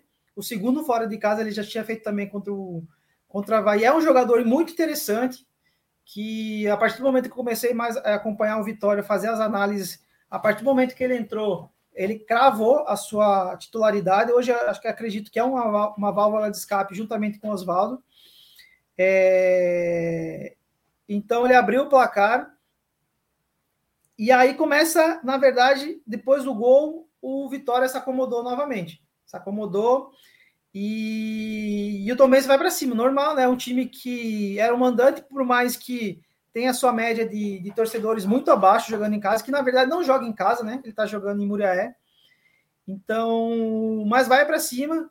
É, vinha, de, vinha de oito jogos sem vitória, então assim, tá numa má fase, tem jogadores mais rodados, é um time com uma, uma média de idade alta, eu não sei exatamente o número, mas que encontrou justamente um jogador que tem um perfil mais, que é um jogador mais novo, que é Marcelinho, que incomodou bastante o, o, o Vitória. É, tanto que é, aos, 30, aos 36, é, o Marcelinho chuta uma bola na trave que poderia ter sido um empate. Então, o Vitória aí salvou desse lance.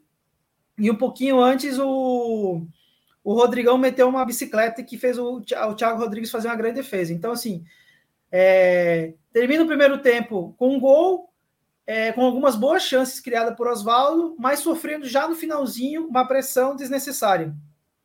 É, vem o segundo tempo, e aí é uma alteração é, de um jogador que eu, que eu venho sendo um pouco crítico, que é o Marcelo, que é o lateral esquerdo, que eu acredito que ele tem muito mais potencial a mostrar, mas está muito tímido ainda. Entra Felipe Vieira, que também sofreu no jogo, a verdade é uhum. essa, ele entrou no intervalo e também acabou sofrendo. Mas antes desse sofrimento também do Felipe, é, já no começo do segundo tempo vem o segundo gol do Vitória, que é um lance em que a bola resbala na mão do, do Roger Cavalho. Ele já tinha o cartão amarelo no primeiro tempo. O VAR aciona o árbitro, o árbitro vai, passa alguns minutinhos analisando. Acho que para ele não foi tão claro assim que é, a bola de fato bate nele, mas um lance totalmente é, inocente, né? Porque a bola, é, o braço dele até nem tá tão aberto assim, mas o juiz marca o pênalti. E aí o teu atacante Santiago Trellis matador, bate o pênalti e faz o gol. É o quarto gol dele na, na Série B. E nesse lance. Capaz de se tirar os gols dele pelo Vitória, ele nem, nem se enquadrar mais como atacante, bicho. Virar meio campo, alguma coisa. Pô. É, tem isso. E justamente nesse lance do pênalti, o Roger Cavallo acaba sendo expulso, porque ele leva o segundo amarelo. E aí o Vitória faz 2 a 0 E aí eh, me chamou a atenção porque depois do gol, é, o Vitória se acomodou, se acomodou muito no jogo, muito, mas muito mesmo. Que inclusive, eu não sei se é, tendo 2 a 0 no placar, é, não sei se eu entendi direito a, o, o áudio né, do, da transmissão do, do microfone Léo Condé, ele pede para o Vitória tocar mais bola, para administrar o placar. Tá ganhando 2 a 0 tudo sim, bem, né? Sim. É, de fato, deveria, ter, deveria de fato fazer isso, só que eu acho que é, com 2 a 0 é um, é um placar ainda um pouco arriscado, porque jogando fora de casa, por mais que esteja com um a mais, um golzinho do, do Tom Benz poderia botar fogo no jogo. E aí o que acontece? O Vitória se acomoda tanto dentro de campo que de fato o Tom cresce muito no jogo, mas cresce muito mesmo. É, tenta de fora da área. O Thiago Rodrigues começa a participar de fato muito do jogo faz duas ou três defesas importantes. É, o Léo Condé começa a mexer no time, tira, tira o Marco Antônio, bota o Léo Gomes aos 26. É, aí é curioso porque o, o Vitória come, começou com três zagueiros, mas terminou com os dois reservas em campo. Em campo, tecnicamente, que é João Vitor, e o Camutão acabou saindo também já para o finalzinho do jogo, mas antes disso, na mesma hora que entrou o Léo Gomes entrou também, o Zé U, que seria um desafogo, porque aos 20, até os 26, o Vitória de fato estava sofrendo no jogo. Então, acho que é essa. É, e aí que talvez para mim que foi de fato é, onde o Léo Condé errou no jogo, porque ele abriu 2 a 0 começou a tomar a pressão do Tom Benz e não fez nada. Levou, foi só aos 26 que ele resolveu, aos 26, com um jogador a mais, tirar um zagueiro para tentar dar uma pressão, equilibrar mais o jogo, que foi ter, com a entrada de Zé Hugo. Só que Zé Hugo não entrou muito bem no jogo. Então, tanto é que não entra tão bem no jogo, que o Tom Benz continua pressionando o jogo. Continua pressionando. É, é, botando pressão. Entra o GG também já no finalzinho do jogo, mas também já pouco pode fazer no jogo. E aí, aos 40, vem o gol de, vem o gol de empate, não, vem o gol é, que diminuiu o placar para o 2x1, que foi novamente. Aí sim, Marce, se no primeiro tempo Marcelinho acertou uma bola na trave, aí no segundo tempo ele fez um bonito gol de fora da área. Que aí podia estar tá Lucas Arcanjo, podia estar Dalto, poderia estar tá Thiago Rodrigues, podia estar tá qualquer goleiro que não, não pegaria esse lance, esse gol. Golzinho já no final do jogo. Aí são mais 10 minutos de acréscimo, mais uma pressão. E é aquilo que eu falei no começo do jogo. Eu acho que não foi uma vitória fácil. É, o Vitória sofreu muito mais do que deveria, justamente por estar tá com um jogador a mais.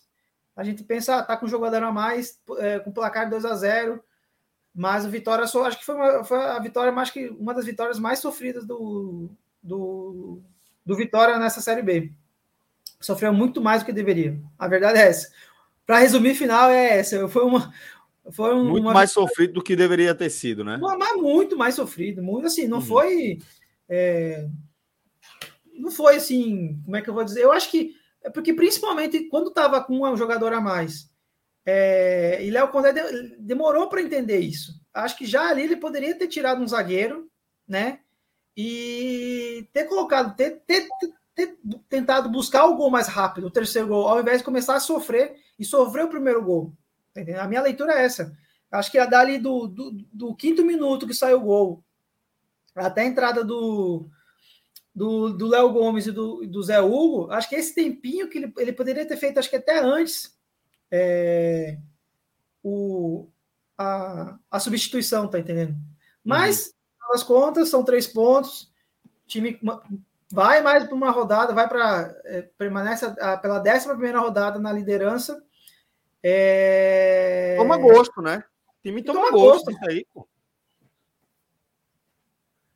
Pois é. é então, Mala, é Vamos agora seguir, companheiro, é, para é, nosso último é, aspecto de análise sobre mais essa vitória do Vitória. Agora, a partir dos destaques individuais. É, vamos com os destaques positivos, falar de Oswaldo, falar de. De quem mais a gente vai falar? De, de Trellis? Falar mais de quem? Não, o, o, meu, o meu top 3 eu, eu, eu deixaria da, da seguinte maneira. É pensando, na verdade, eu, eu, eu, escrevi meu top 3 antes do final do jogo. é, é a gente corre esse risco, mas na verdade, acho que assim, o, o Thiago Rodrigues não teve tanta, tanta culpa no gol, porque de fato foi um golaço. Mas assim, gostei muito do Wellington Ney novamente. Gostei do Thiago Rodrigues, fez um, foi fundamental no jogo. Sempre que a bola chegou, ele conseguiu fazer boas defesas. Só no começo do jogo que eu achei ele um pouquinho assustado. E o Oswaldo, o principal jogador do time. Isso é do time não, da Série B, tá? Eu acho que eu fecharia aí meu top 3. E os piores, eu acho que pelo terceiro jogo seguido eu vou citar o Marcelo. Repito, é um bom jogador, mas eu tô achando ele muito tímido, principalmente quando joga com três zagueiros. Ele é muito tímido no ataque. É... O próprio Felipe Vieira, que entra no segundo tempo, sofreu também muito com a marcação do lado, do lado esquerdo, do lado direito do ataque do Tom Bense. E eu não gostei do Camutanga porque, por mais que ele não tenha é, é, falhado no gol, mas quando o jogo estava 2 a 0 ele teve duas ou três bolas assim de lances bizarros, de saídas de bola errada, totalmente. Ele não pode, né, velho? Ele não pode, né? O, o jogo 2 a 0 é para ser líder, né, no, no, caso, não é para estar tá é. vacilando aí. Pois é, eu acho que seria o, o top 3, é, seria Marcelo, Felipe Vieira por não ter correspondido e Camutanga, para fechar o top 3. Muito bem. Então, com isso a gente encerra também a nossa análise sobre o Vitória. Antes de me despedir de você, vou pedir para você me acompanhar aqui para a gente já começar a trazer o resto da nossa equipe aí. Pô, passou um gato. Vamos ver se é um sinal, porque a gente vai trazer agora Bet Nacional aqui para nossa tela. Tava com medo que fosse um gato todo preto. Porque tem essa lenda, né, da superstição de que o gato preto nem sempre é um sinal de muito boa sorte, mas não sou muito supersticioso, também não tem essa bronca. Ela, ela tava em cima do roupeiro e não vai pular agora, pelo amor dele, pulou. Mas ainda deu sorte no finalzinho da minha análise. ela percebeu que você finalizou. É. Pedrito, traz também Ciro Câmara, que já está aqui nos nossos bastidores. Feliz da vida, sorrisão na cara, né? Mais três pontos na sacola, mais três golzinhos pulsado. É tudo, tudo felicidade. Vamos agora aproveitar essa good vibes para a gente é, fazer os nossos palpites aqui no Bet Vê- vê Nacional. logo.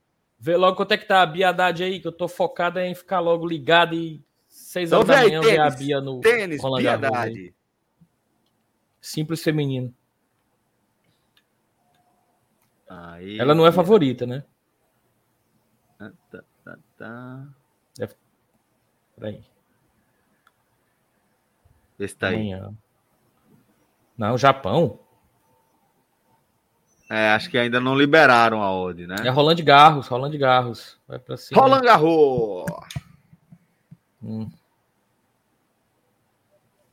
É. Talvez não tenham liberado ainda a odd. É. Vê se tem Roland Garros aí, só Roland Garros. Roland Garros masculino, desce aí, ó. Roland Garros masculino. Aí já é Espanha.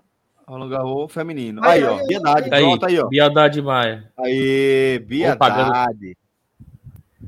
3,19 brasileira tá pagando. Contra 1,36 de Ons Jabur. Jabu. Não, não é pra tanto, não. Favoritismo Não? da Jabu, viu? Não é pra tanto. Então, você acha, você acha que tem um caminho aí para Biedade? Vê quanto, quanto, quanto daria a Bia ganhando um set. Só um set. Clica dentro aí. Porque a Olha Bia, vale ressaltar, né? As duas últimas partidas, ela chegou a estar perdendo o set decisivo no, no último jogo por 3-0. Depois de estar vencendo o primeiro set, eu acho que estava vencendo por 5-1, conseguiu tomar uma virada. E estava perdendo 3-0 o segundo set, que era o set da eliminação no feminino. E no jogo anterior, ela também chegou a estar perdendo 5-1 já o set decisivo e acabou buscando. Então, ela está muito focada, está com o mental em dia, sabe? É, eu acho que ela Tá pode ser- pagando 1,87 Pra ela tirar um setzinho. para vencer pelo menos um set. É. Tá bom, viu? Tá bom. Vamos. Vamos set. soltar, Pronto. vamos soltar uma onça aí para ver o que é que, que é que isso traz de, de retorno para gente. Aí viria um retorno de R$ 93,50, um lucro de R$ 43,50 nessa nossa aposta, soltando a onça é, num, num- num palpite de que Biadade vence ao menos um set em Roland Garros contra Jabur, adversária dela desta quarta-feira. Então, aposta feita. E vamos, vamos ver ali. é, é, solta também um, um- um- Solta vintão ali na vitória dela. Só pra gente. Vai aqui, né? Será que vai? Vitória de Biadade? Beatriz. Ela tá com Beatriz. Aí, na verdade. Aí, tudo bem, João. A odd de 3,19. Vintão, vintão. 50, vintão, mano. Vintão, vintão. Aí. Aí volta 63,80, tá? Uma boa odd também, um bom retorno para vitória de Viadade, que obviamente não é favorita, mas que, como o Ciro destaca, vem num bom momento. E aí, velho, a gente tá falando de tênis, né? Tênis é foda. É. Tênis é uma das modalidades onde o, o, é, psicológico, emocional, mais faz a diferença. É impressionante, pô, impressionante como varia de ponto para ponto, de game para game, de set para set. É foda, tênis é, é punk. Então, acho que vale aí. Vintão em Biadade, triunfo de Biadade. Vamos, agora que a gente já conta também com o companheiro nosso querido Léo Fontinelli. Vamos dar uma olhada nos, nos, nas odds de futebol. Mala, fica aqui comigo, tá? Você é pé quente, quero aproveitar aí. Só pra dizer que deu green no final de semana aí, viu? Deu green, né? Olha Deu aí. green. Deu bom, deu bom então. Nacional e internacional, odds bem apertadas aí. É, isso a liberta, né? O, o Nacional pagando 2,72, o Internacional pagando 2,57. Tem Argentino Júnior, tem Corinthians. Tem Corinthians, não tem? Independente Del Vale Corinthians, não é isso? É. Corinthians na Liberta. É 5,14, velho. Tá pagando o Corinthians. 5,14. Palmeiras pagando 1,22. River Plate pagando 1,81. Como é que tá o River? Boa pergunta. Cri, cri, cri. Deixa eu ver como é que tá aqui a classificação. Vai lembrar que no jogo da ida, né, foi 5x1 pro Fluminense, né? Fora o baile. Pois é, pois é. E o Fluminense vai completo lá. O River tá perigando, é um dos times que tá perigando, inclusive, passar para é, o River tem quatro pontos só, né? O River uhum. é, venceu um, empatou outra e perdeu duas. Ah, não vence os últimos dois jogos. É.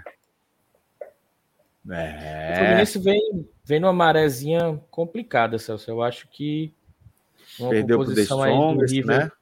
Aquela pressão ali da, do Monumental de Núñez.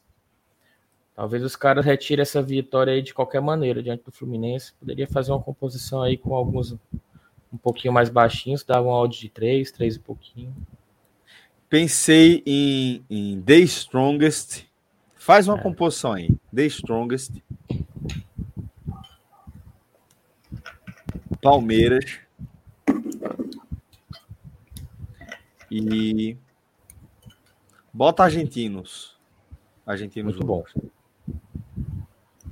2.27. É. Bom. É uma ordem aqui de favoritos, uma composição de favoritos, tá? É, solta. Solta 20 aí também. Para voltar 45 e 36. Fazer essa aposta aí. E vamos fazer uma, uma composição que vai ser Independente Del Vale. Só mandante aí. Bota o Alcas também. Aí.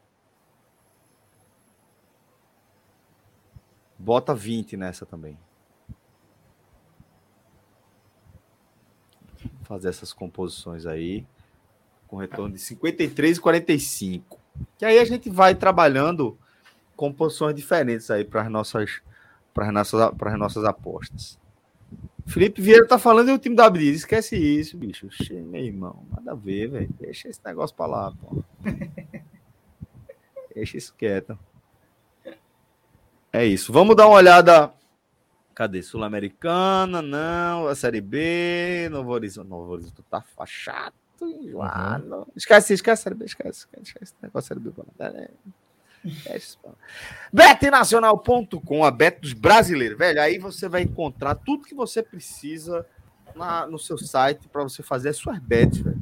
Aí você vai ter melhor estrutura possível aqui no mercado nacional uma galera que está é, com um trabalho robusto, muito concreto, tá? com muito lastro, fazendo investimentos realmente onde é preciso investir para garantir a melhor experiência possível para você que quer fazer a sua aposta aí no site seguro e no site que te ofereça garantias, facilidade e as melhores odds aí do mercado. Então dá um pulinho lá no betnacional.com, a Bet dos Brasileiros, você cria a sua conta com o nosso código Podcast 45, igual o código do Village. Podcast 45, tudo juntinho lá, bonitinho.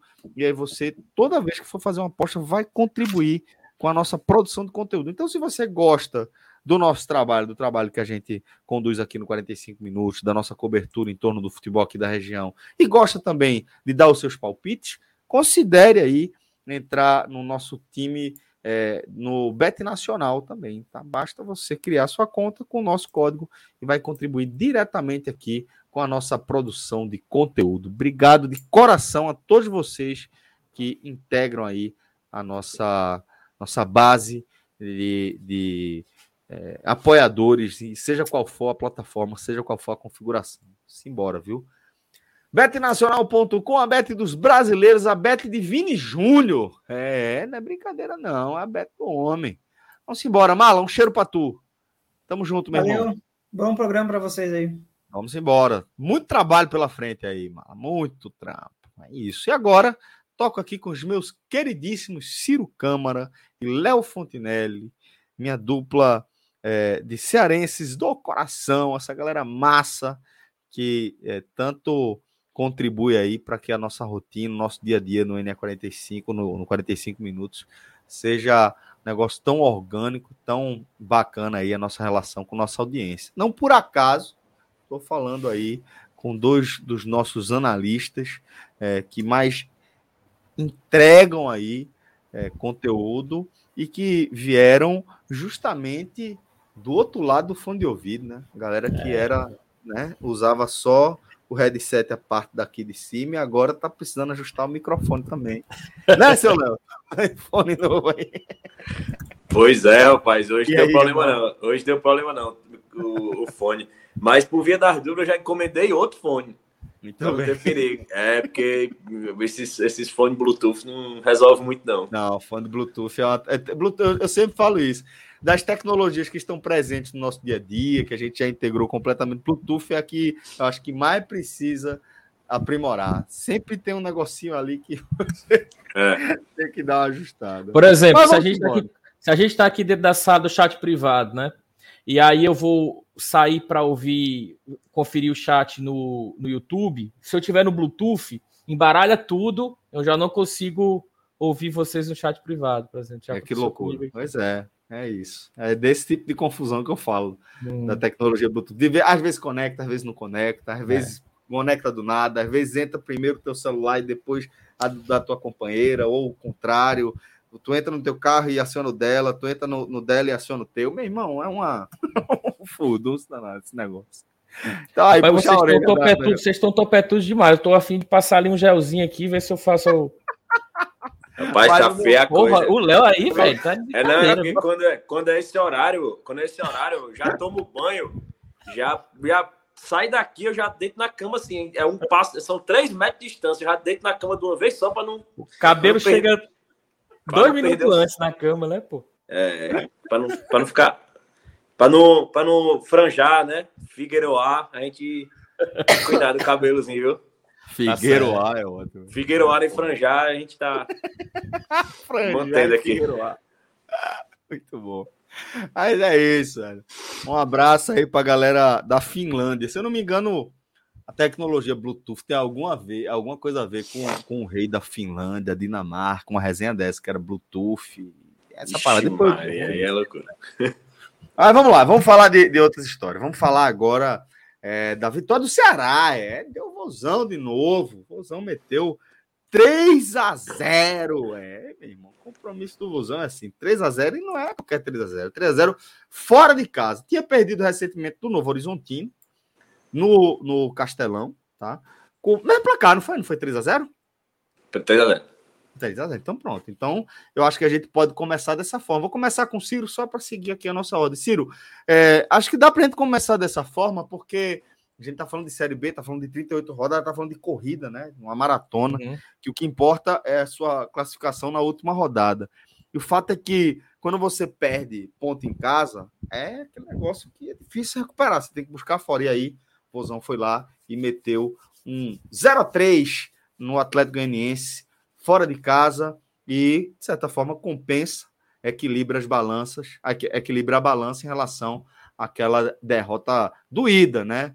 Diante do Novo Horizontino. Traga a, a sua leitura aí, companheiro. Celso, eu vou fazer uma primeira análise, não necessariamente falando do jogo, mas justamente em cima disso que você, que você passa, dessa, dessa, dessa marcha contínua, dessa maratona que é um campeonato de 38 rodadas, em que é necessário, para quem vai brigar ali pelo G4, essa competitividade também fora de casa. Né? O Ceará chega agora a, em seis jogos, são quatro vitórias fora de casa, das quais a gente pode colocar assim duas contra adversários que a gente pensou, que ontem, inclusive, eu tive a oportunidade de, de ver rapidamente o Raiz, o pessoal também voltou a colocar ali na parte de cima da tabela, no caso o Criciúma e o Atlético Goianiense, portanto, dois adversários diretos, né? Quatro vitórias, um empate contra a Ponte, logo nos primeiros jogos, e uma derrota para o Ituano ainda, com o Moringo no, na estreia ainda com o Moringo, né? Então, assim, seis jogos longe de casa, quatro vitórias, e isso é fundamental para você brigar forte pela vaga. Não estou aqui falando nada além de uma obviedade. Não basta apenas você fazer o dever de pelo contrário, né? É fundamental você ser competitivo como visitante. E, e, o Ceará do Barroca, ele se propõe muito a isso. É, ainda é um time que oscila muito dentro da própria partida.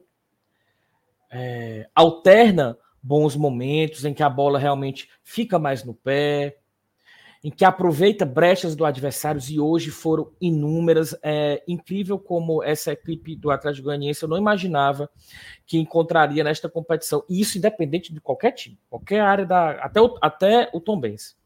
Alguma equipe que falhasse tanto na bola aérea quanto o Ceará.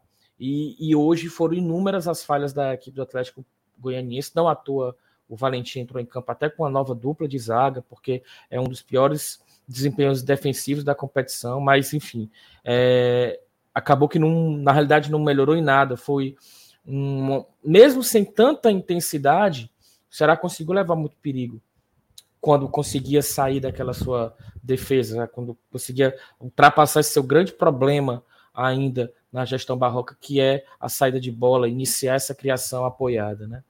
E para além disso, foram muitos apagões defensivos também da equipe do Ceará. Muitos erros nessa saída de bola. Então, assim, por isso que eu falo que é um time ainda oscilante, sabe? Mas que se propõe a ser mais o mais perene possível jogando dentro ou fora de casa.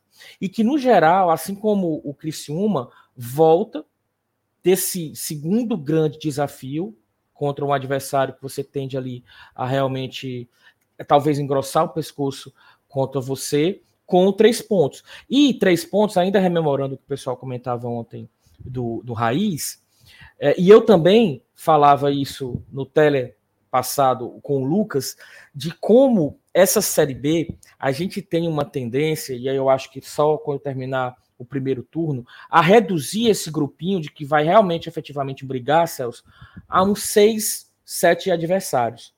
E a quantidade de conta de luz que tende a ser paga por essas equipes, seja dentro ou fora de casa, tende também a ser de um nível bem considerável. Não à toa, hoje a gente teve mais uma prova, tanto Vila Nova quanto o Vitória vencendo fora de casa adversários que, de fato, é, você pode considerar tropeço, mesmo não conseguir os três pontos fora de casa diante de alguns adversários dessa competição. Então, quando você pega esse grupinho de 6, 7, que são realmente os que vão brigar ali, o confronto direto nessa espécie de hexagonal, heptagonal, octogonal, é que vai fazer a diferença a, digamos assim, a longo prazo, né? E o Ceará, que eu também falava isso com, com o Lucas, pela primeira vez também ia enfrentar um adversário que estava sofrendo com a mesma pressão que o Ceará vinha sofrendo.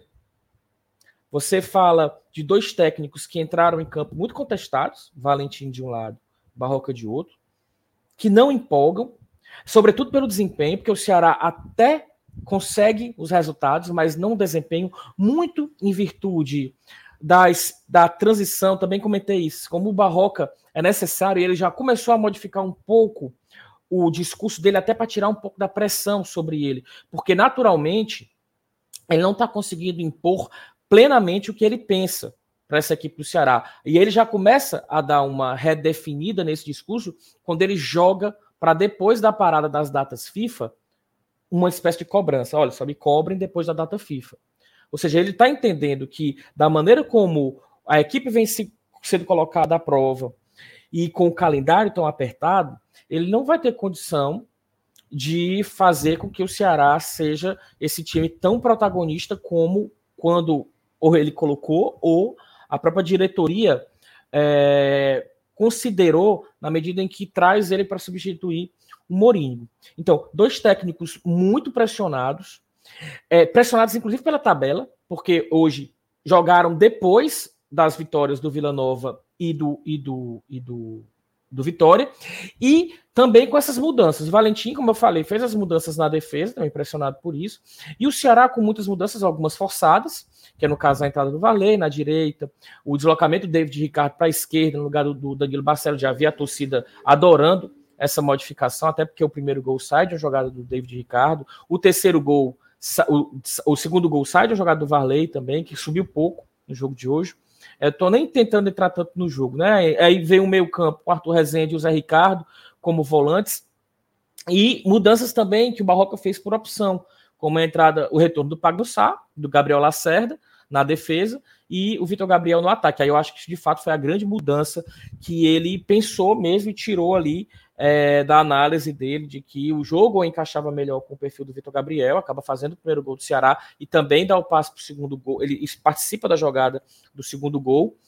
E também é, porque compreendeu que, que é, o Vitor Gabriel também fez por merecer, porque entrou forte, entrou motivado no jogo passado, né? Bom, é, como eu falei, assim, tentar amarrar um pouco aqui esse raciocínio, é, é, mostrar que, para além do jogo, além dessa vitória matemática, do bom momento de alguns jogadores que vão se reencontrando aos poucos, né? O Chay vai entrando muito bem nessa equipe. É, você tem o, o, próprio Eric, que não, agora não, não, é um roubo de individualidade, mas quando tem a bola é sempre proativo, é sempre perigoso. Eu acho, Celso e, e Léo, que é o Barroca quem sai ganhando dessa partida, sabe?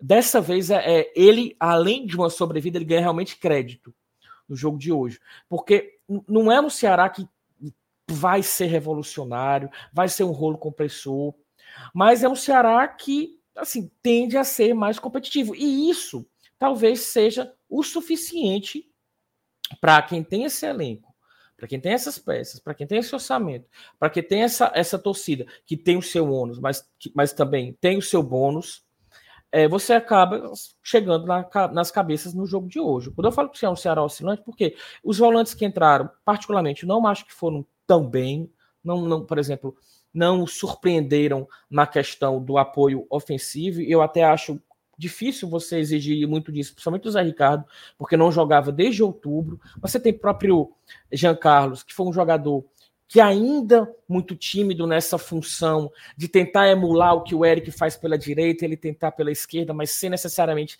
ter tanta essa característica de jogar na individualidade, de jogar com a bola próxima ao pé. Ele gosta mais de soltar, de inverter e tal. Então, ele vem sendo é, eu digo tímido porque para ele é mais complicado mesmo, taticamente, desempenhar esse papel. Você percebe que ele está se doando taticamente. E, e, a defesa que, vac, que vacilou muito, mas ainda assim, é um Ceará que conseguiu ter uma, uma posse de bola mais efetiva a partir do momento em que conseguiu sair da sua defesa, sair da sua primeira linha. É incrível como o Thiago Pagnussá entra na equipe, a saída de bola do Ceará ela vira uma, um, uma confusão e, e, que ainda assim, a partir do momento em que essa, essa jogada saiu a partir de, de, lá de trás, o Ceará conseguiu ser um pouco mais proativo. Conseguiu é, não ficar necessariamente satisfeito com o resultado que tinha, buscar sempre um, um, umas jogadas mais efetivas, mesmo com o placar a seu favor, mesmo tendo feito um gol até certo ponto cedo, é, o gol saiu ali aos 14 minutos, e que agora é, vai para esse último jogo, que a gente já tinha uma motivação da torcida, é, vai pegar o CRB aqui, já com considerável, em virtude. É, eu acho que a torcida está até com, entendendo que ela também precisa fazer a sua parte. Ela precisa, mais do que apoiar, empurrar mesmo um pouco o time, até mesmo dentro de casa. Para que, que, entender esse, esse estilo Série B, esse jogo teve muito esse estilo Série B. É, de ser um pouco mais amarrado, de ser um jogo mais complicado de deslanchar, de uma marcação pressão, mas de muito erro muito erro de, de saída de bola, muito erro técnico, é, mas que agora vem para essa parada com a possibilidade de engatar o que seria a sua sete, sexta vitória em, em sete jogos. E aí o Barroca tendo aí um bom tempo para até descansar algumas peças e também trabalhar melhor alguns, algumas questões táticas que a equipe ainda não vem automatizando e com novamente um favoritismo que é o grande problema, né? Você colocava, Celso, ah, o Ceará que vai entrar em campo e é importante que ser competitivo e, e conquistar pontos também fora de casa. Eu fiz toda essa amarração.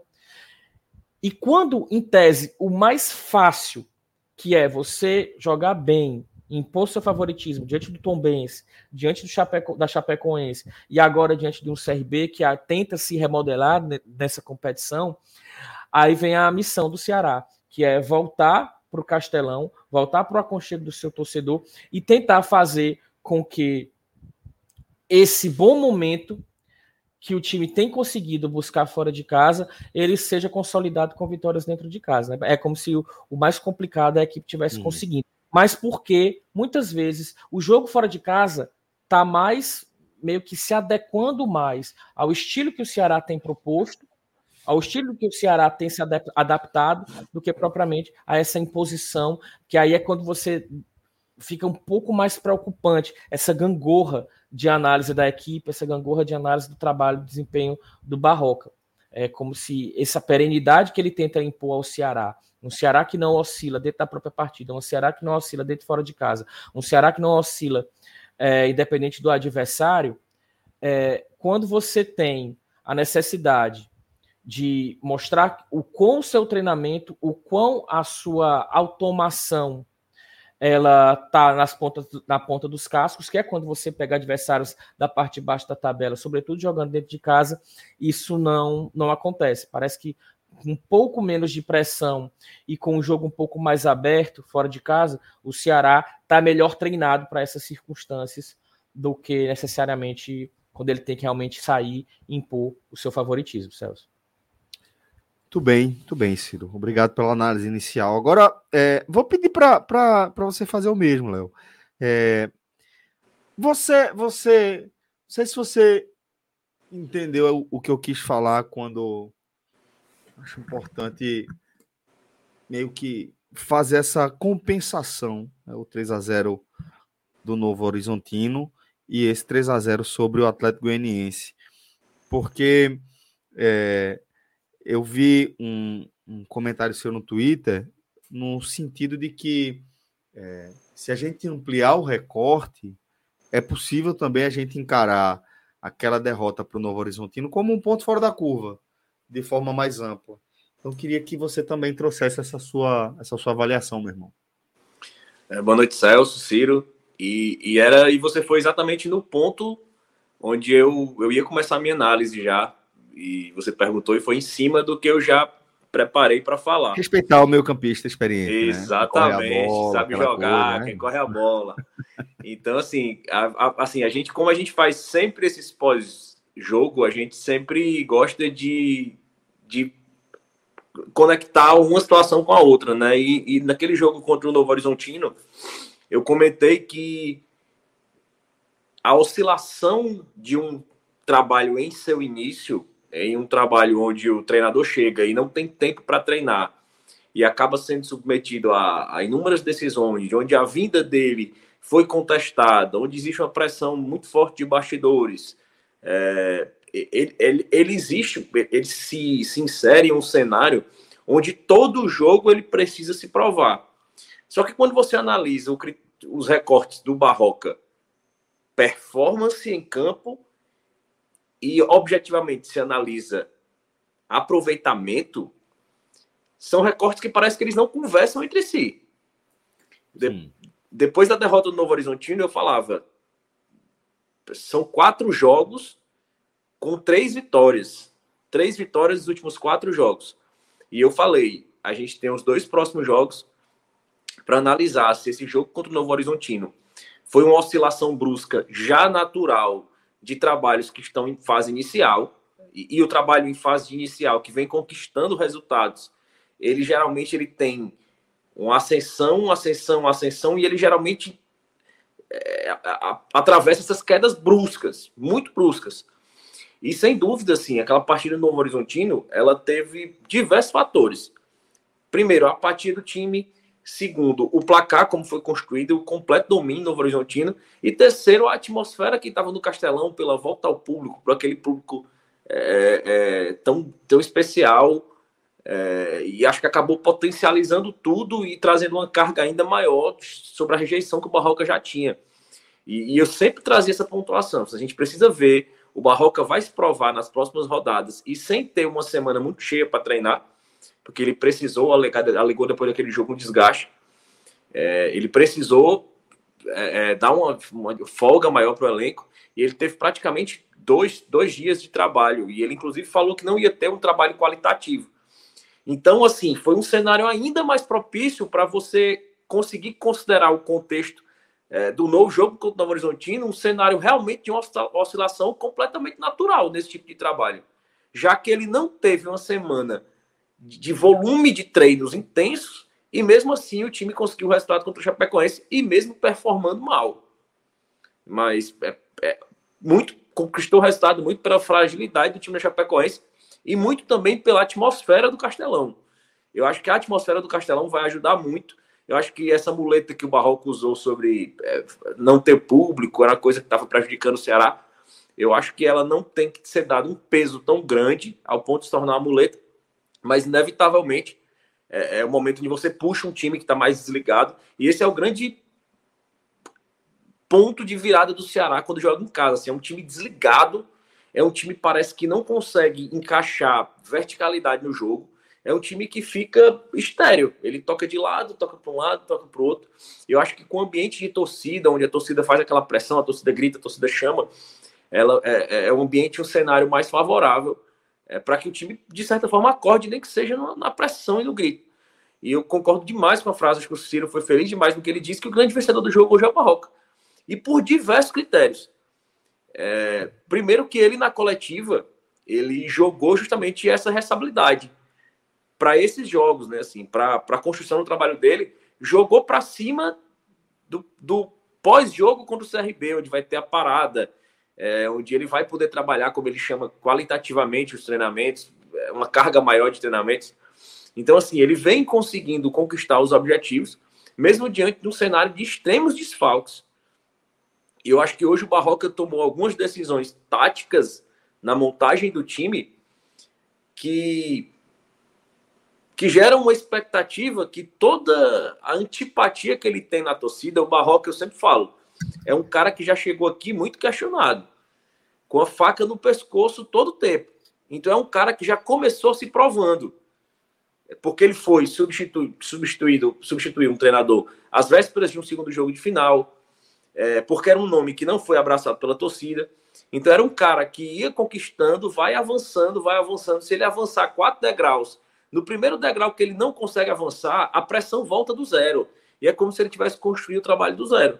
Então, quando você pega os números do Barroca, é, é, por mais que em, em, alguns recortes, e eu, e eu acredito que hoje, pesando toda essa sequência, fechando com hoje, os resultados que o Barroca consegue com alguma performance, com algum nível de organização, eles são muito maiores do que os jogos onde ele simplesmente foi ridículo.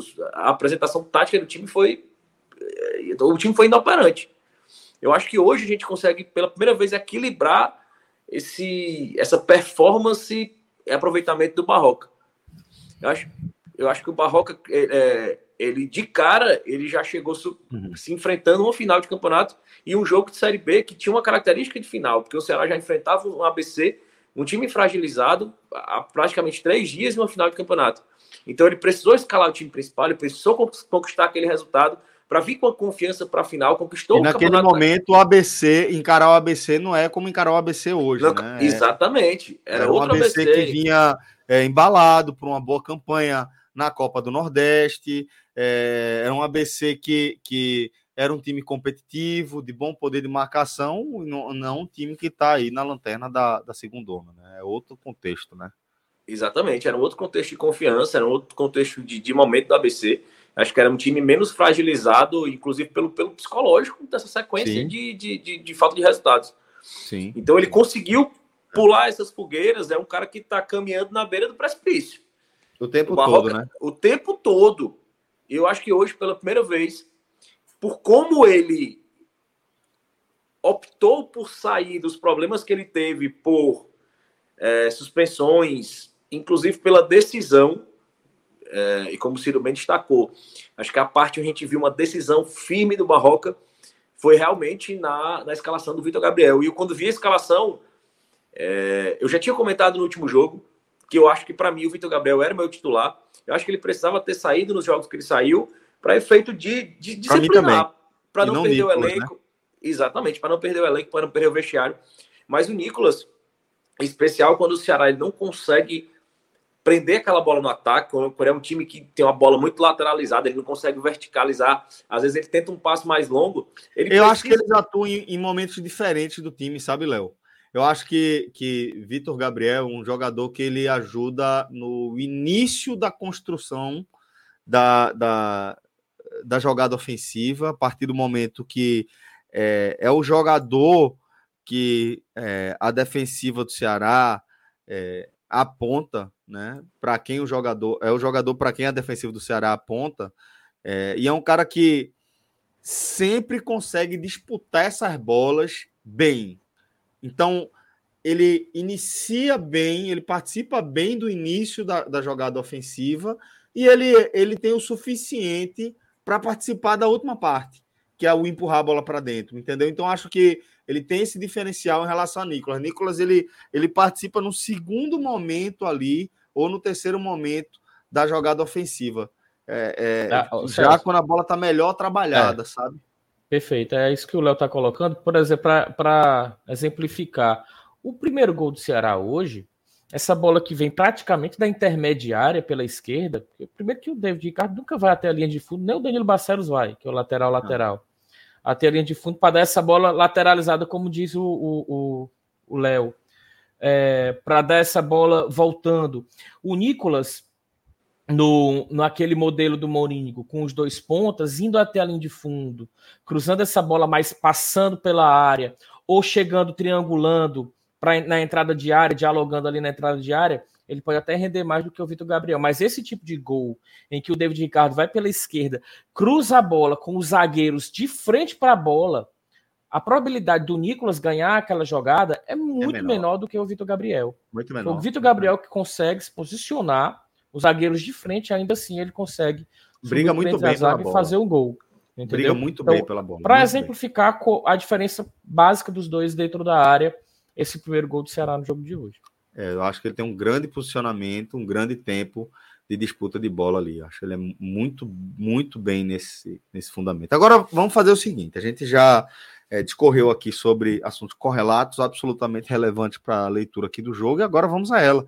Vamos para a nossa leitura do jogo, né? Se aprofundar um pouco mais, a gente já passou por vários momentos aqui da partida, dando exemplos, mas vamos amarrar e vamos, na sequência, aos destaques. Vou começar com o Léo fazendo a leitura do jogo e depois eu começo com o Ciro com os destaques. Léo, traz para mim uh, o arremate do que foi, por onde foi que o Ceará construiu essa goleada fora de casa. É, exatamente. E assim, já começando por esse ponto do destaque da importância do Barroca nessa vitória. É, eu acho que as opções de peças escassas, as peças foram escassas, mas acho que ele conseguiu colocar em campo as peças que ele tinha. Então, era, era o que ele tinha para o momento. Acho que não tinha muita variação. É, mas eu acho que ele muito se falou em colocar o Léo Santos improvisado de volante. E ele optou pelo Zé Ricardo, mesmo o cara vendo, vindo de, de, desde outubro sem jogar, um cara com problemas físicos, chegou aqui, vem de cirurgia.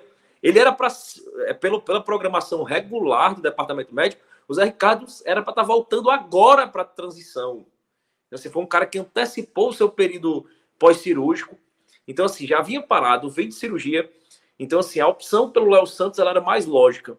Mas, assim, claramente, o, o Barroca fez uma decisão acertada. É, o Léo Santos ele daria muito menos dinâmica ao meio campo, é um jogador mais lento, é um jogador que tem um passe longo, mas ele precisaria ter espaço para ele usar esse passe longo. Eu acho que ele optou ali por, por colocar o David Ricardo na vaga do Barcelos, e era algo que a torcida já pedia há bastante tempo. A torcida pedia qualquer pessoa no lugar do Barcelos, inclusive os meninos da base, né? E foi o que revoltou bastante no jogo contra a Chapecoense, foi a não utilização é, dos garotos da base. E nem viajaram para esse jogo, né? É, mesmo sem ter nenhum lateral de origem à disposição, os garotos da base não viajaram. Isso é algo que a torcida questionou demais. Então, assim, ele colocou o David Ricardo mas diferente da forma como o Mourinho usa, né? Mourinho usava o David Ricardo baixando e fazendo uma linha de três, né? E dessa vez não, dessa vez o David Ricardo, ele às vezes, muitas vezes ele estava à frente do Jean Carlos no combate. Ele estava ocupando realmente uma linha de, do meio campo mesmo. Ele estava usando aquela bola longa, que é uma qualidade dele. O David Ricardo, como zagueiro, ele tem uma bola em profundidade de, de muita qualidade. Ele consegue achar aqueles passes. E eu acho que quando o Jean Carlos hoje é, é foi essa peça Acho que o Jean Carlos hoje é, ocupou muito o espaço que o Chay vinha ocupando nos outros jogos. É, vou até discordar um pouco do Ciro nesse aspecto, porque eu acho que o Jean Carlos hoje fez a grande partida dele na Série B. Eu acho que até o momento o Jean Carlos não tinha nenhum momento justificado a titularidade dele. Mas acho que hoje, pelas últimas atuações do Chay, vindo sendo o homem mais importante do time na maioria das vezes, é, foi que o adversário hoje acabou encaixotando ali o jogo do Chay. E o Jean Carlos teve mais liberdade para voltar e eu acho que ele cumpriu uma função de pressão de marcação de forma muito boa. Você via muitas vezes o Jean Carlos atrás do David Ricardo fazendo cobertura ali no canto, justamente para barrar aqueles cruzamentos ali é, que o Atlético Goianiense usou demais no primeiro tempo. Aquele primeiro Léo, combate. Só, Oi. Só, só reforçar, no caso, a gente na realidade está concordando. Que eu tô, tanto que eu enalteci o papel tático de Jean Carlos. Só que a minha questão é em relação à, à produtividade dele. É, você percebe que ele, se tivesse o Barroca chegasse para ele e dissesse como você quer jogar, fatalmente ele ele ia jogar um pouco mais centralizado, ter um pouco mais a bola passando do pé dele do que jogar tanto sem a bola, contribuir com o time tanto sem a bola. Mas eu concordo que assim ele tem feito esse papel, até se prejudicado individualmente em nome de compreender o que é que tem sido exigido dele taticamente, nesse 4-2-3-1 aí que o Barroca tem implementado. Exatamente. Agora, eu acho que hoje ele teve mais espaço justamente pela forma como o adversário leu o jogo do Chay. Eu acho que o Chay hoje não é que ele foi. Ele fez um jogo abaixo, mas acho que ele fez um jogo abaixo muito pela imposição do adversário no jogo dele. Eu acho que a forma como o Valentim ali colocou o Chay encaixotado ali, impedia ele de movimentar, impedia muito ele de receber a bola e disputar no corpo. É, ele ficou com espaço muito encurtado hoje, o Chay. E eu acho que o Jean Carlos aproveitou muito bem esse espaço. E eu acho que ele sentiu, inclusive, na liberdade para fazer essa recomposição tática sem mais responsabilidade, justamente por ter a figura do, do David Ricardo ali como o segundo homem aí, como aquela dobra, às vezes à frente, às vezes fazendo a cobertura dele. Eu acho que isso é uma forma, um ajuste muito fino. Eu acho que a coragem do, do, do, do Barroca hoje de, de, trazer o Zé Ricardo para o jogo, e é um jogador que, que você vê, cara, a, a, dinâmica de corpo do jogador é muito diferente. É muito diferente, assim. É claro, é um recorte muito pequeno, é uma partida, é, é, é um adversário em um momento fragilizado, mas a forma como o Zé Ricardo ele, ele, ele, ele tem uma, a mobilidade corporal dele, a forma como ele enxerga o jogo, como ele consegue virar o corpo para o canto certo, é, é, é, um jogador que na Série B ele sobra. Se ele tiver saudável e ele tiver encaixado minimamente no sistema tático, é um jogador que sobra na Série B. E hoje eu acho que no primeiro tempo ele, ele, ele ficou muito mais ressaltado assim ele conseguia, dentro de uma. Eu não sei se eu vou conseguir me fazer entender, ele conseguia, dentro de uma aparente lentidão, dar a exata dinâmica que o Ceará precisava em um passe que parecia que o passe estava lento. Mas ele, de repente, ele virava o corpo e achava um espaço que a bola atravessava e ele achava alguém no espaço vazio. Acho que às vezes o Eric, às vezes o próprio David Ricardo, assim, foi o cara que fez jogar, fez a bola rodar. É, gostei muito do jogo do, do, do Zé Ricardo. Eu acho que é um cara que, que que foi muito inteligente em, em, em, fazer um contrato com o Ceará só até o final do ano, porque sim, é um cara que se se mantiver saudável até o final do ano, ele provavelmente tem mercado na Série A.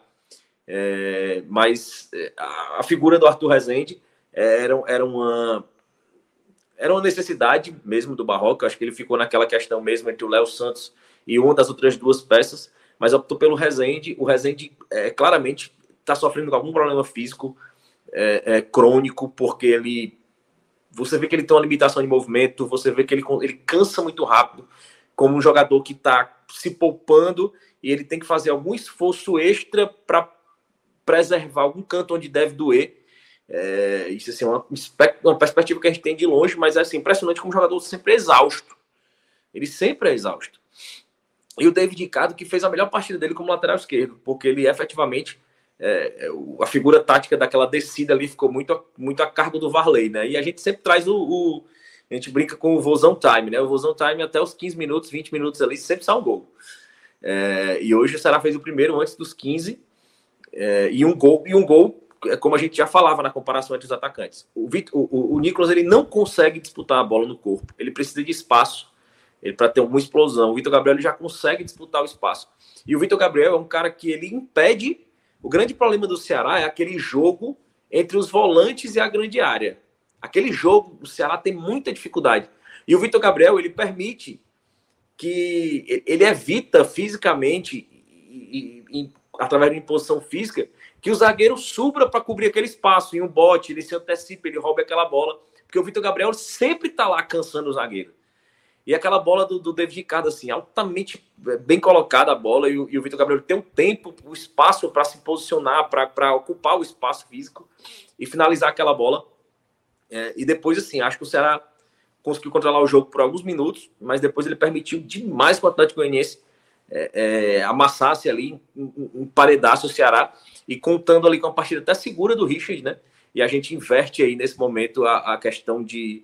É, era injusto que o Bruno, o Bruno Ferreira não fosse colocado como titular na última partida, mas agora, a partir, depois de duas atuações sólidas do Richard, é muito improvável que ele volte a perder a posição. Assim, o cenário muda com base no que foi apresentado, no que foi jogado, isso é um fato. É, eu acho que ele foi muito responsável por segurar aquele jogo ali. O, o, Atlético, pela falta de qualidade, pela desorganização tática, abusando demais da bola aérea. E eu acho que a bola aérea do Ceará hoje foi, foi bem. Eu acho que dentro. É, tiveram alguns momentos o jogador do Atlético, principalmente no primeiro tempo, conseguiu cabecear só. Mas dentro de um universo de bolas cruzadas, ele ia conseguir duas, três ali cabeçadas, levar o perigo ao gol, mas foram bolas até distantes. É, então o Ceará ali terminou o primeiro tempo mais encurralado e no segundo tempo muda a história do jogo ali com o um gol aos 30 segundos. É, um, um, lance ali onde o Vitor Gabriel, o Varley chega à linha de fundo e o Varley, que era um cara que estava fazendo aquela. Ele era o terceiro zagueiro, né? Não o David Ricardo. A lógica que você se imagina que ele fosse que fizesse aquela recomposição. Mas era o Varley a peça que estava descendo para dar, dar espaço para o Eric subir, né? E quando o Varley sobe na linha de fundo, o Vitor Gabriel faz aquela parede e mais uma vez. E eu tuitei, quando eu vi a escalação, eu tuitei, eu até retuitei o print lá. Eu falei, quando eu vi a escalação, eu falei assim: perfeita escolha tática pelo Vitor Gabriel. É jogo pro Vitor Gabriel.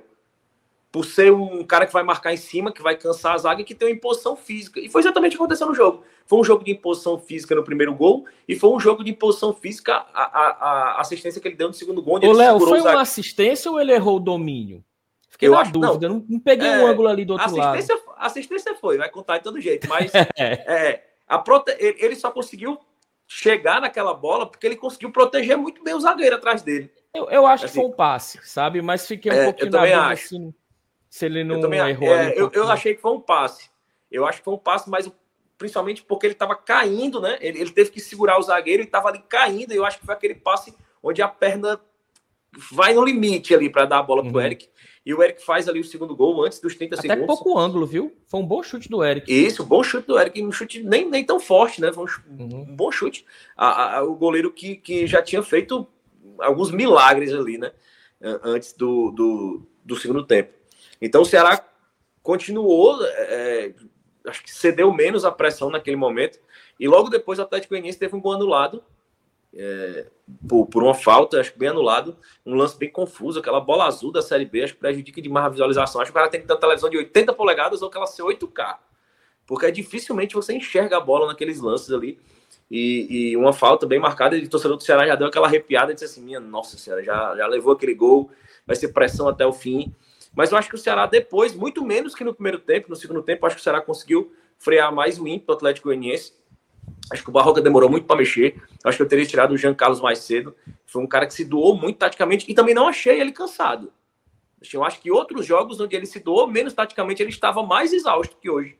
Acho que ele estava muito no jogo ainda, não tanto ofensivamente, mas a recomposição eh, dele estava excelente. E eu até pedi durante o jogo, até tuitei isso, que eu pedi o Castilho naquela posição. Acho que era um cara que ia ter a marcação alta, acho que um cara que conseguia prender a bola, que tinha um arremate de média distância. E eu acho que precisava ter o Janderson também. Acho que o Ceará estava perdendo ali profundidade amplitude. E o Janderson entrou, conseguiu fazer aquela jogada, sofreu pênalti, né? Um, um, uma bola metida ali pelo Varley, se não me engano. É, o Janderson dominou, entrou na área ali, um pênalti bem, daqueles pênaltis bem clássicos mesmo, que o Castilho bateu, converteu, fez o 3 a 0 E ali o jogo estava decidido. E eu acho assim que, reiterando assim o que a gente já disse aqui, um jogo de onde o Barroca é mais vitorioso. É onde ele bota na mesa que ele tem cinco vitórias em seis jogos. Ele tem quatro vitórias dentro de, é, fora de casa no campeonato. Acho algo que para o torcedor do Ceará significa muito, porque a gente sempre viveu uma síndrome da cancela. É, e vem, vence dois adversários diretos é, fora de casa, o Cristiano e o Atlético Goianiense, aproveitando os momentos dessas duas equipes. Mas eu acho que o Barroca foi muito bem nas escolhas que ele fez. É, e agora vai ter mais opções para voltar. Eu acho que, que, espero que ele tenha tomado esse jogo como lição é, essa, essa questão do treinador ter a, a, a, hierarquia ali dentro do vestiário e respeitar muito isso, é, ele precisa ter uma posição firme contra isso. Assim, o retorno hoje, é, você trazer novamente o retorno do, do Richardson para o meio de campo ali, eu acho que vai ser muito complicado. Tanto o William Maranhão, que tinha boas, boas, boas atuações, mas foi um meio de campo que em casa jogou muito amarrado. Assim, eu, eu, eu acho muito temerário voltar. Ele não abre mão do William Maranhão nem a pau. Esse é o problema, cara. Zero esse é o problema. Esse é o problema. Esse é o problema. Pois Mas é. ele precisa é, ter. que você tem que abrir mão, né? É, pelo menos jogando em casa, não tem como, cara. É, o nível de, de qualidade, de mobilidade que o Zé Ricardo conseguiu dar esse meio campo hoje, mesmo. É, hoje, era, hoje a odd era, era 3 para o Zé Ricardo fazer um bom jogo. Mas, um cara que mas eu vou dizer, outubro. Mas o William Maranhão é mais estável sem a bola do que o Zé Ricardo. Eu acho que até o físico do Zé Ricardo entrar mais em dia, ele não vai mas nem cogitar. Mas o grande, é, mas o grande problema do Ceará, o grande problema do Ceará é justamente aí, nessa diferença. O grande problema do Ceará jogando em casa é justamente com a bola. O jogo do Ceará se amarra em casa porque os volantes com a bola não cumprem a função que é primordial esse tipo de esquema do Barroca. Que é os meios de campo, é, os volantes conseguirem verticalizar essa bola eles têm que conseguir fazer esse passe em profundidade. Sem isso, o esquema do Barroco encaixota. E todo jogo vai ser um jogo amarrado, como a Chape, contra o Chapé, contra o Novo Horizontino. E se o adversário tiver um pouco mais de qualidade tática, ele vai conseguir fazer um gol. E vai ser muito difícil o Ceará buscar, porque o jogo flui por esses volantes. E é assim, que a gente sempre fala, quando os volantes do Ceará se movem bem no, no gramado, o Ceará ganha o jogo. Se os, se os volantes encaixotarem, se eles não derem a opção, não tem jogo para o Ceará, não tem jogo. E é por isso que o Ceará vai no mercado nessa janela, pensando em três, quatro reforços. E um, um, jogador que o Ceará negocia é muito para cumprir essa função frente dos volantes. Frente, aquele espaço ali, muito entre cabeça grande área, cabeça de área. Ele precisa de um jogador assim. E é, e é onde o Ceará é mais forte difícil, no mercado. É, é, muito mais difícil do que parece, é foda. É, é muito mais Mas difícil. É, e quando você. Às vezes tem uns encostados ali que ninguém tá olhando, aí o cabo É, às vezes é, tem que ser por aí. Tem que ser por aí. Quando você atua com, com, esses dois volantes, rapidinho, Celso, você atua com esses dois volantes que eles jogam geralmente em linha, o Ricardinho, o Richardson e o William Maranhão. É, esse é um trabalho que tende a ser facilitado nessa esse diálogo e essa saída mais ancorada, é, mas é uma responsabilidade realmente muito grande. É por isso que eu compreendo e eu acho que mais cedo ou mais tarde o Castilho vai acabar ganhando espaço para suprir essa carência que o Léo está colocando. Eu só não acho que há condição nesse momento de e eu, e eu, considero pelo que o Zé Ricardo veio, até comentei já aqui, é, dos, dos, dos reforços do Ceará é o que vem com a ideia de ser titular de cara. Não era nem o Nicolas, propriamente, era o, o próprio Zé Ricardo, né? mas prejudicado pela questão da, de estar tá voltando da, da operação. Então, é, eu não sei até que ponto é, se vai ter que ter uma outra circunstância dessa, se ele vai ganhando minutagem com o tempo, mas para mim é, o, é, é, uma boa até uma, uma, boa dor de cabeça, é, porque você tem que talvez tentar dar um suporte para essa dupla de volantes, Richardson e William Maranhão, com a chegada dos, dos laterais, estão jogando muito lá atrás, fechando demais, preocupados demais com essa linha lá atrás, mesmo quando atuam em casa, ou mesmo com esses com esses dois meias, com o Jean Carlos e o, e o, e o Chay, né? O próprio Eric também buscando a bola muito embaixo. Então, também ajudar nessa saída, mas não deixar o time tão espaçado entre os setores. Esse é um problema que a gente ainda percebe no Ceará, principalmente na retomada de bola. É, eu só faço aqui a defesa do William Maranhão, porque acho que é um jogador que não vem comprometendo. É, de fato, dos jogadores do meio campo do Ceará, é, do, do Chay, do Jean Carlos, dele do, e do Richardson, é, para mim é o que vem cumprindo melhor o papel que é, é, a ele é, é, é exigido. Agora é complicado, porque já tive a oportunidade de dizer isso. Esse segundo homem do meu campo, ele tem no futebol moderno a principal função tática, porque ele em tese é marcado pelo meio do time do time do time adversário, que é tem uma pegada mais leve, digamos assim, e é o jogador responsável por fazer essa dupla função. Então, de fato, sim, não há, né, não há como exigir do William Maranhão o que se exige do, do, do Richardson, por exemplo. E o Richardson até faz essa saída bem ancorada, tenta quebrar uma linha, fazer uma ligação direta e etc. É, então eu não vejo, até pelo nível de entendimento que o Barroca tem confiança no jogador, já atuaram juntos, inclusive neste Atlético Goianiense, é, ele saindo nesse momento. Mas assim, acho até interessante a gente discutir as opções, porque esse é um dos diferenciais que entram na conta do Ceará. É ter um elenco em que as peças possam propiciar essas variações, se não de saída, até mesmo dentro do próprio jogo, as circunstâncias que o, que o jogo vem a apresentar. Né? Muito bem. É, Cirão, vou tocar aqui com você agora já dentro dos destaques individuais e assim a gente é, é, emerge aí em outra é, uhum. camada tá, da nossa análise. Vamos com os destaques individuais, começando, obviamente, pelos destaques positivos. Estamos falando de uma goleada Pronto. fora de casa. É, eu vou fazer uma primeira reflexão sobre o Eric. Engraçado, Celso. O Eric ele, ele atingiu um patamar no Ceará que ele já vive novamente um bom momento, né? mas nem uma boa fase já é um bom momento. E esse bom momento, isso representa uma maturidade tão grande dentro da, do desempenho dele na temporada, porque agora o Eric não precisa colocar a bola embaixo do braço, não precisa fazer embaixadinha, não precisa fazer jogada de efeito, não precisa apenas jogar individualmente. Para conseguir a mesma contribuição, ser tão efetivo quanto ser tão diferenciado quanto no início da temporada, em que basicamente você jogava a bola para ele, para o Janderson em menor escala, e ele tinha que ali era ele era o desafogo, ele era a esperança, o diferente, o, o diferencial, entendeu? E ele respondia, só que naturalmente esse é futebol profissional. Os times se estudam.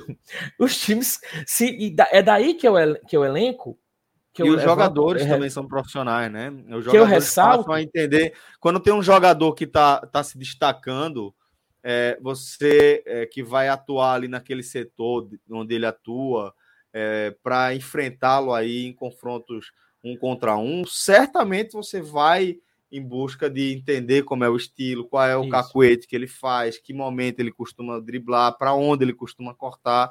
Quando você começa a se destacar, os seus adversários começam a se preparar melhor também para enfrentar você. Eu acho que é por aí também, né? Por isso que eu trago o termo maturidade. Ele é como se ele tivesse moldado o estilo de jogo dele para este momento da competição ou para o papel que agora dele é exigido. Ele tem que pegar essa bola um pouco mais atrás. Ele tem que às vezes inverter com o Shai. Ele recebe para dar no Shai e não ele ter que necessariamente receber essa bola e ser, e ser o desafogo e, ser, e ele ser simplesmente a ponta da lança, quando na realidade não, não, não, não, é, não tem sido isso necessariamente. E ele consegue ainda assim ter o, melhor, ter o mesmo desempenho, ou ter os mesmos números, ou ser tão efetivo quanto. Nesse primeiro momento do ano em que ele era muito mais inspiração do que propriamente transpiração. Agora ele tem sido bem mais cerebral e consegue o que é, inclusive, Celso, mais meritório. Porque você você está jogando com menos espaço, você está jogando mais atrás, você está pegando com mais espaço de raciocínio, porém, você tem que manter essa constância até finalizar a jogada, para você não vacilar no último passe ou no arremate. E você tem que ter a sapiência, quando a jogada se apresenta ali na frente, você também saber bater a gol. Foi assim que ele fez um gol contra a equipe do Criciúma, que ele tinha a oportunidade até de fazer uma outra jogada, ele estava ali com a individualidade, acabou batendo, fazendo gol. Foi assim nesse, nesse, nessa jogada em que ele tinha um pouco ângulo, mas ele está com uma questão da sua da sua capacidade, do seu motivacional tão em dias, da sua confiança era a palavra que estava me fugindo, sua confiança tão em dias que ali ele não pensa duas vezes. Abriu, vou, vou bater aqui, tem um pouco ângulo, não vou nem estar tão forte, vou chapar. E acabou que o goleiro, Gustavo, que fez ótimas perdão, Gustavo, o nome do goleiro? Do, do Atlético Goianiense, agora tá me Não, não, é o aquele cara do Vitória, né? Ronaldo. É, Gustavo, Gustavo era o do. Ronaldo, do Cris... Ronaldo. Ronaldo. Pois é, Gustavo era do Criciúma. Lembrei do jogo do Criciúma e confundi as bolas aqui. É, e aí ele, ele acabou com o goleiro que fez ótimas defesas.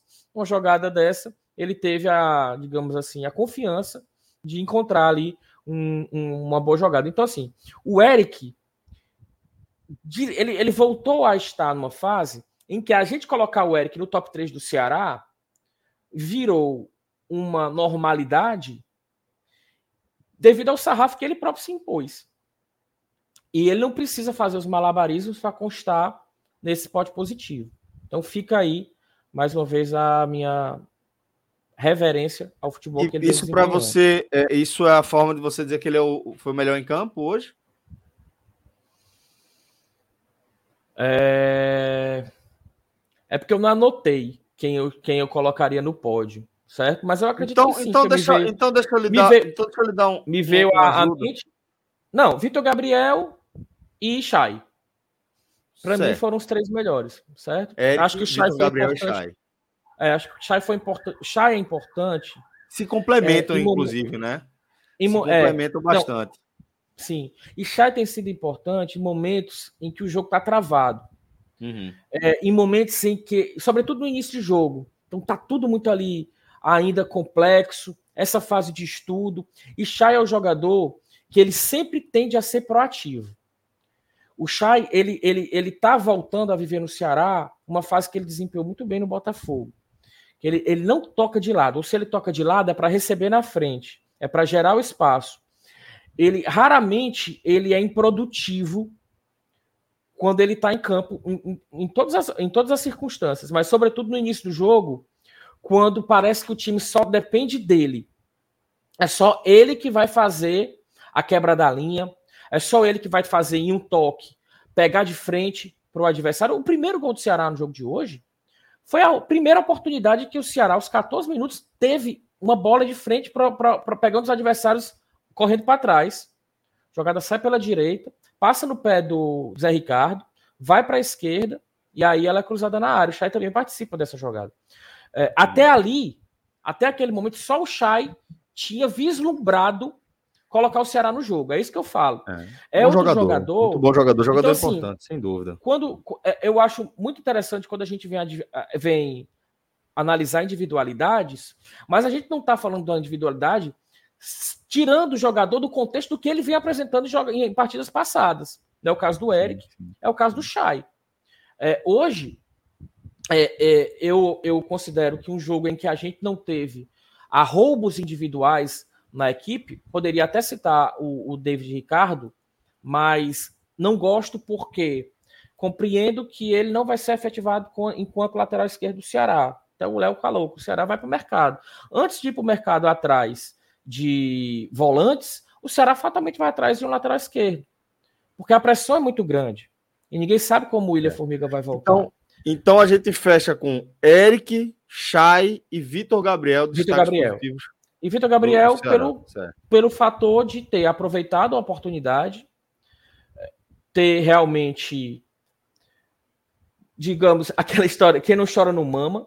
Então ele ficou ali, demonstrou que é, é a mesma espécie de incompreensão que eu acho que é, de incompreensão de não estar tá sendo utilizado e tal, que você vê em jogadores que estão com aquela questão da, da, motivação, não é da boca para fora, não é né, ficava a impressão de ser uma injustiça com ele ter sido sacado e principalmente com as poucas oportunidades que ele vinha tendo, em detrimento de jogadores como o Luvanor e o próprio Igor, até mesmo o Janderson.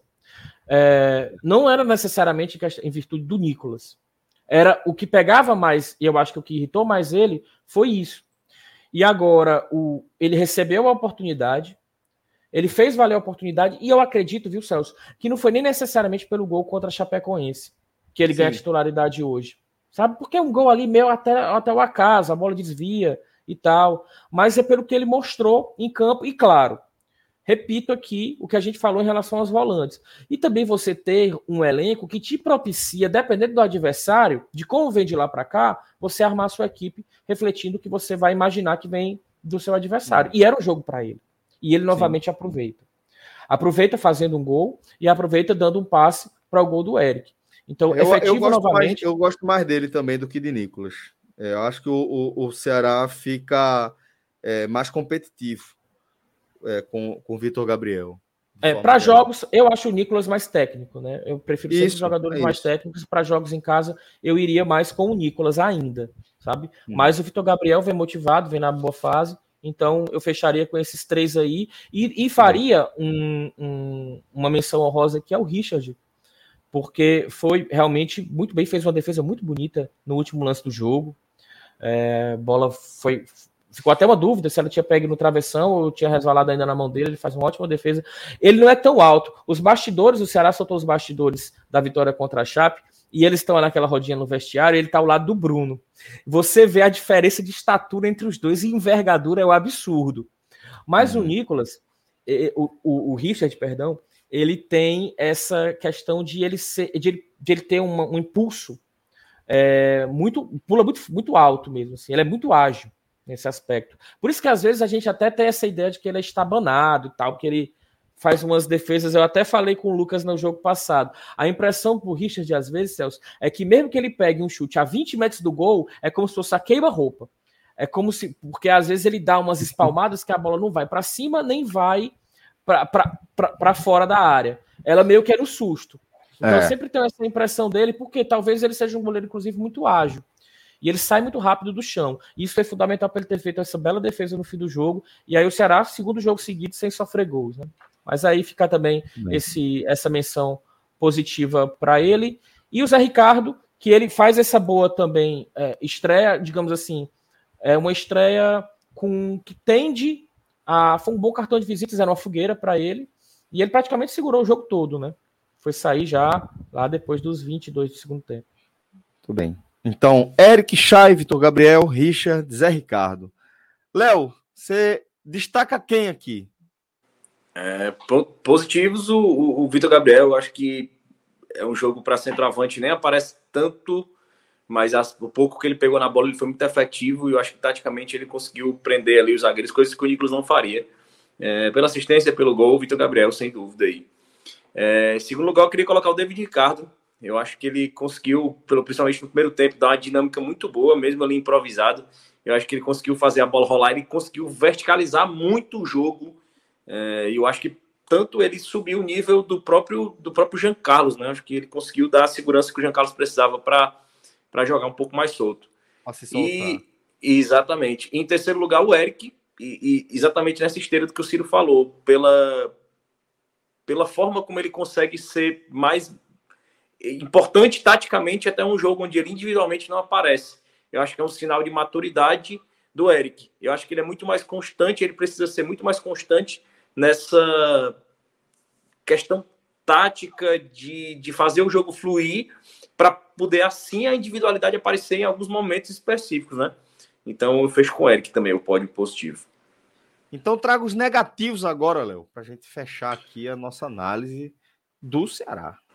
Um negativo, acho que é, basicamente o, o, é, eu acho que não gostei muito do Rezende, é, porque claramente Rezende. ele está jogando com a, é, tá jogando com uma dificuldade física assim, não sei se preparação, se Pode uma lesão. Pode aí, viu? Tô sentindo. É, não, é porque não, não se justifica mais o Rezende. E, e tem opção já para ele virar reserva. Não hoje, mas já tinha opção para ele virar reserva rapidamente. E eu acho que o Varley, acho que participou ali do lance do segundo gol, mas em regra ele foi bem discreto, mas muito mais por uma função tática, mas uma, uma menção assim, sem muita profundidade, assim, não muito cravada, assim, apenas okay. uma menção de quem foi um pouco mais abaixo durante o jogo. Estou um pouquinho, estou um pouquinho. É.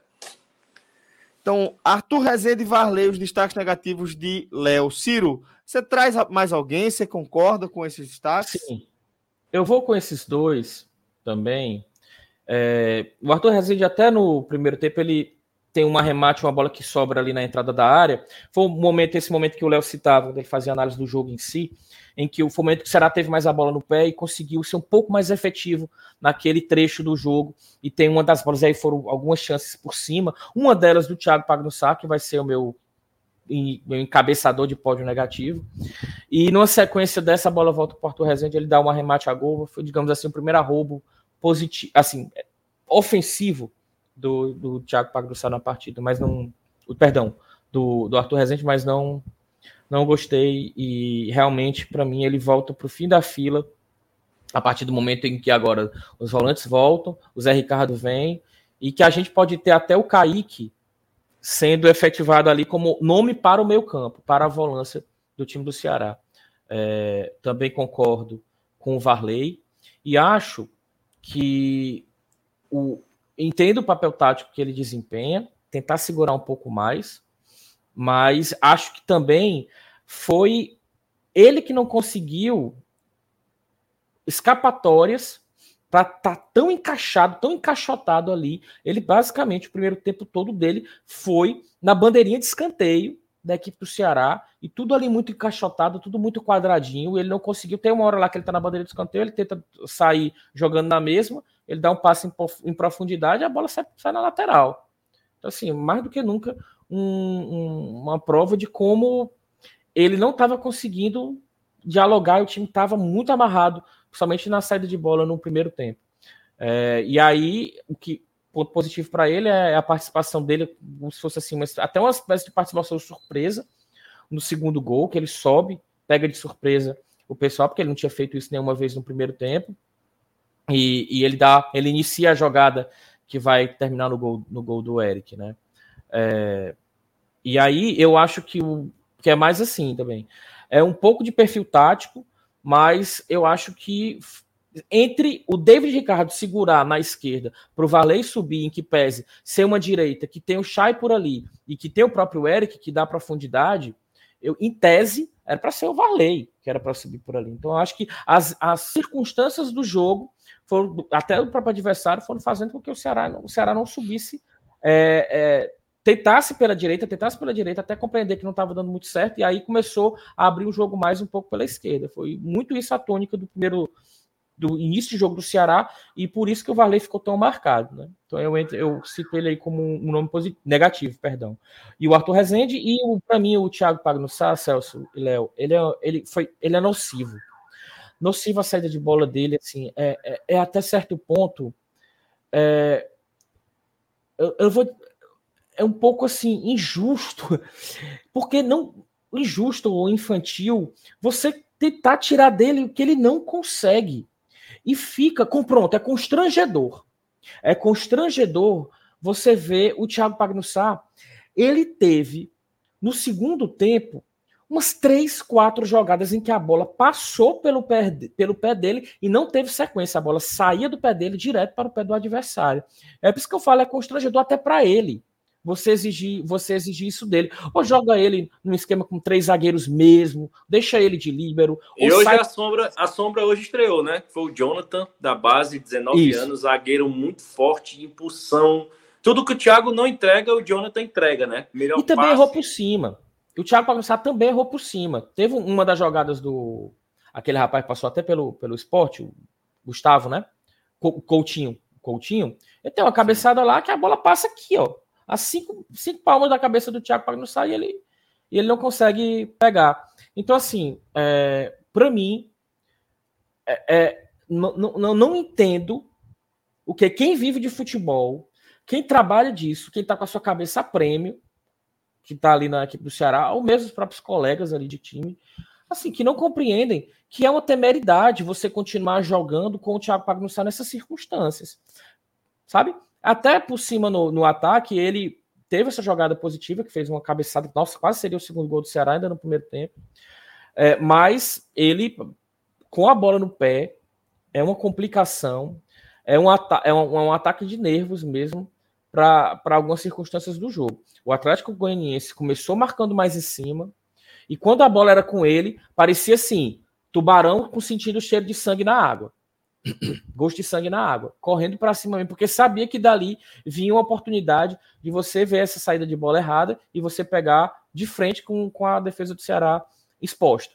E foi isso que aconteceu muitas vezes. Só que essa equipe do Atlético Goianiense, é, é, é, se em algum momento, o Barroco olhou para esse time do Ceará e pensou: eu vou ter trabalho para ajustar essa equipe. Quem ficar, porque eu acho que o Valentim cai, se não cair agora, cai em algum momento.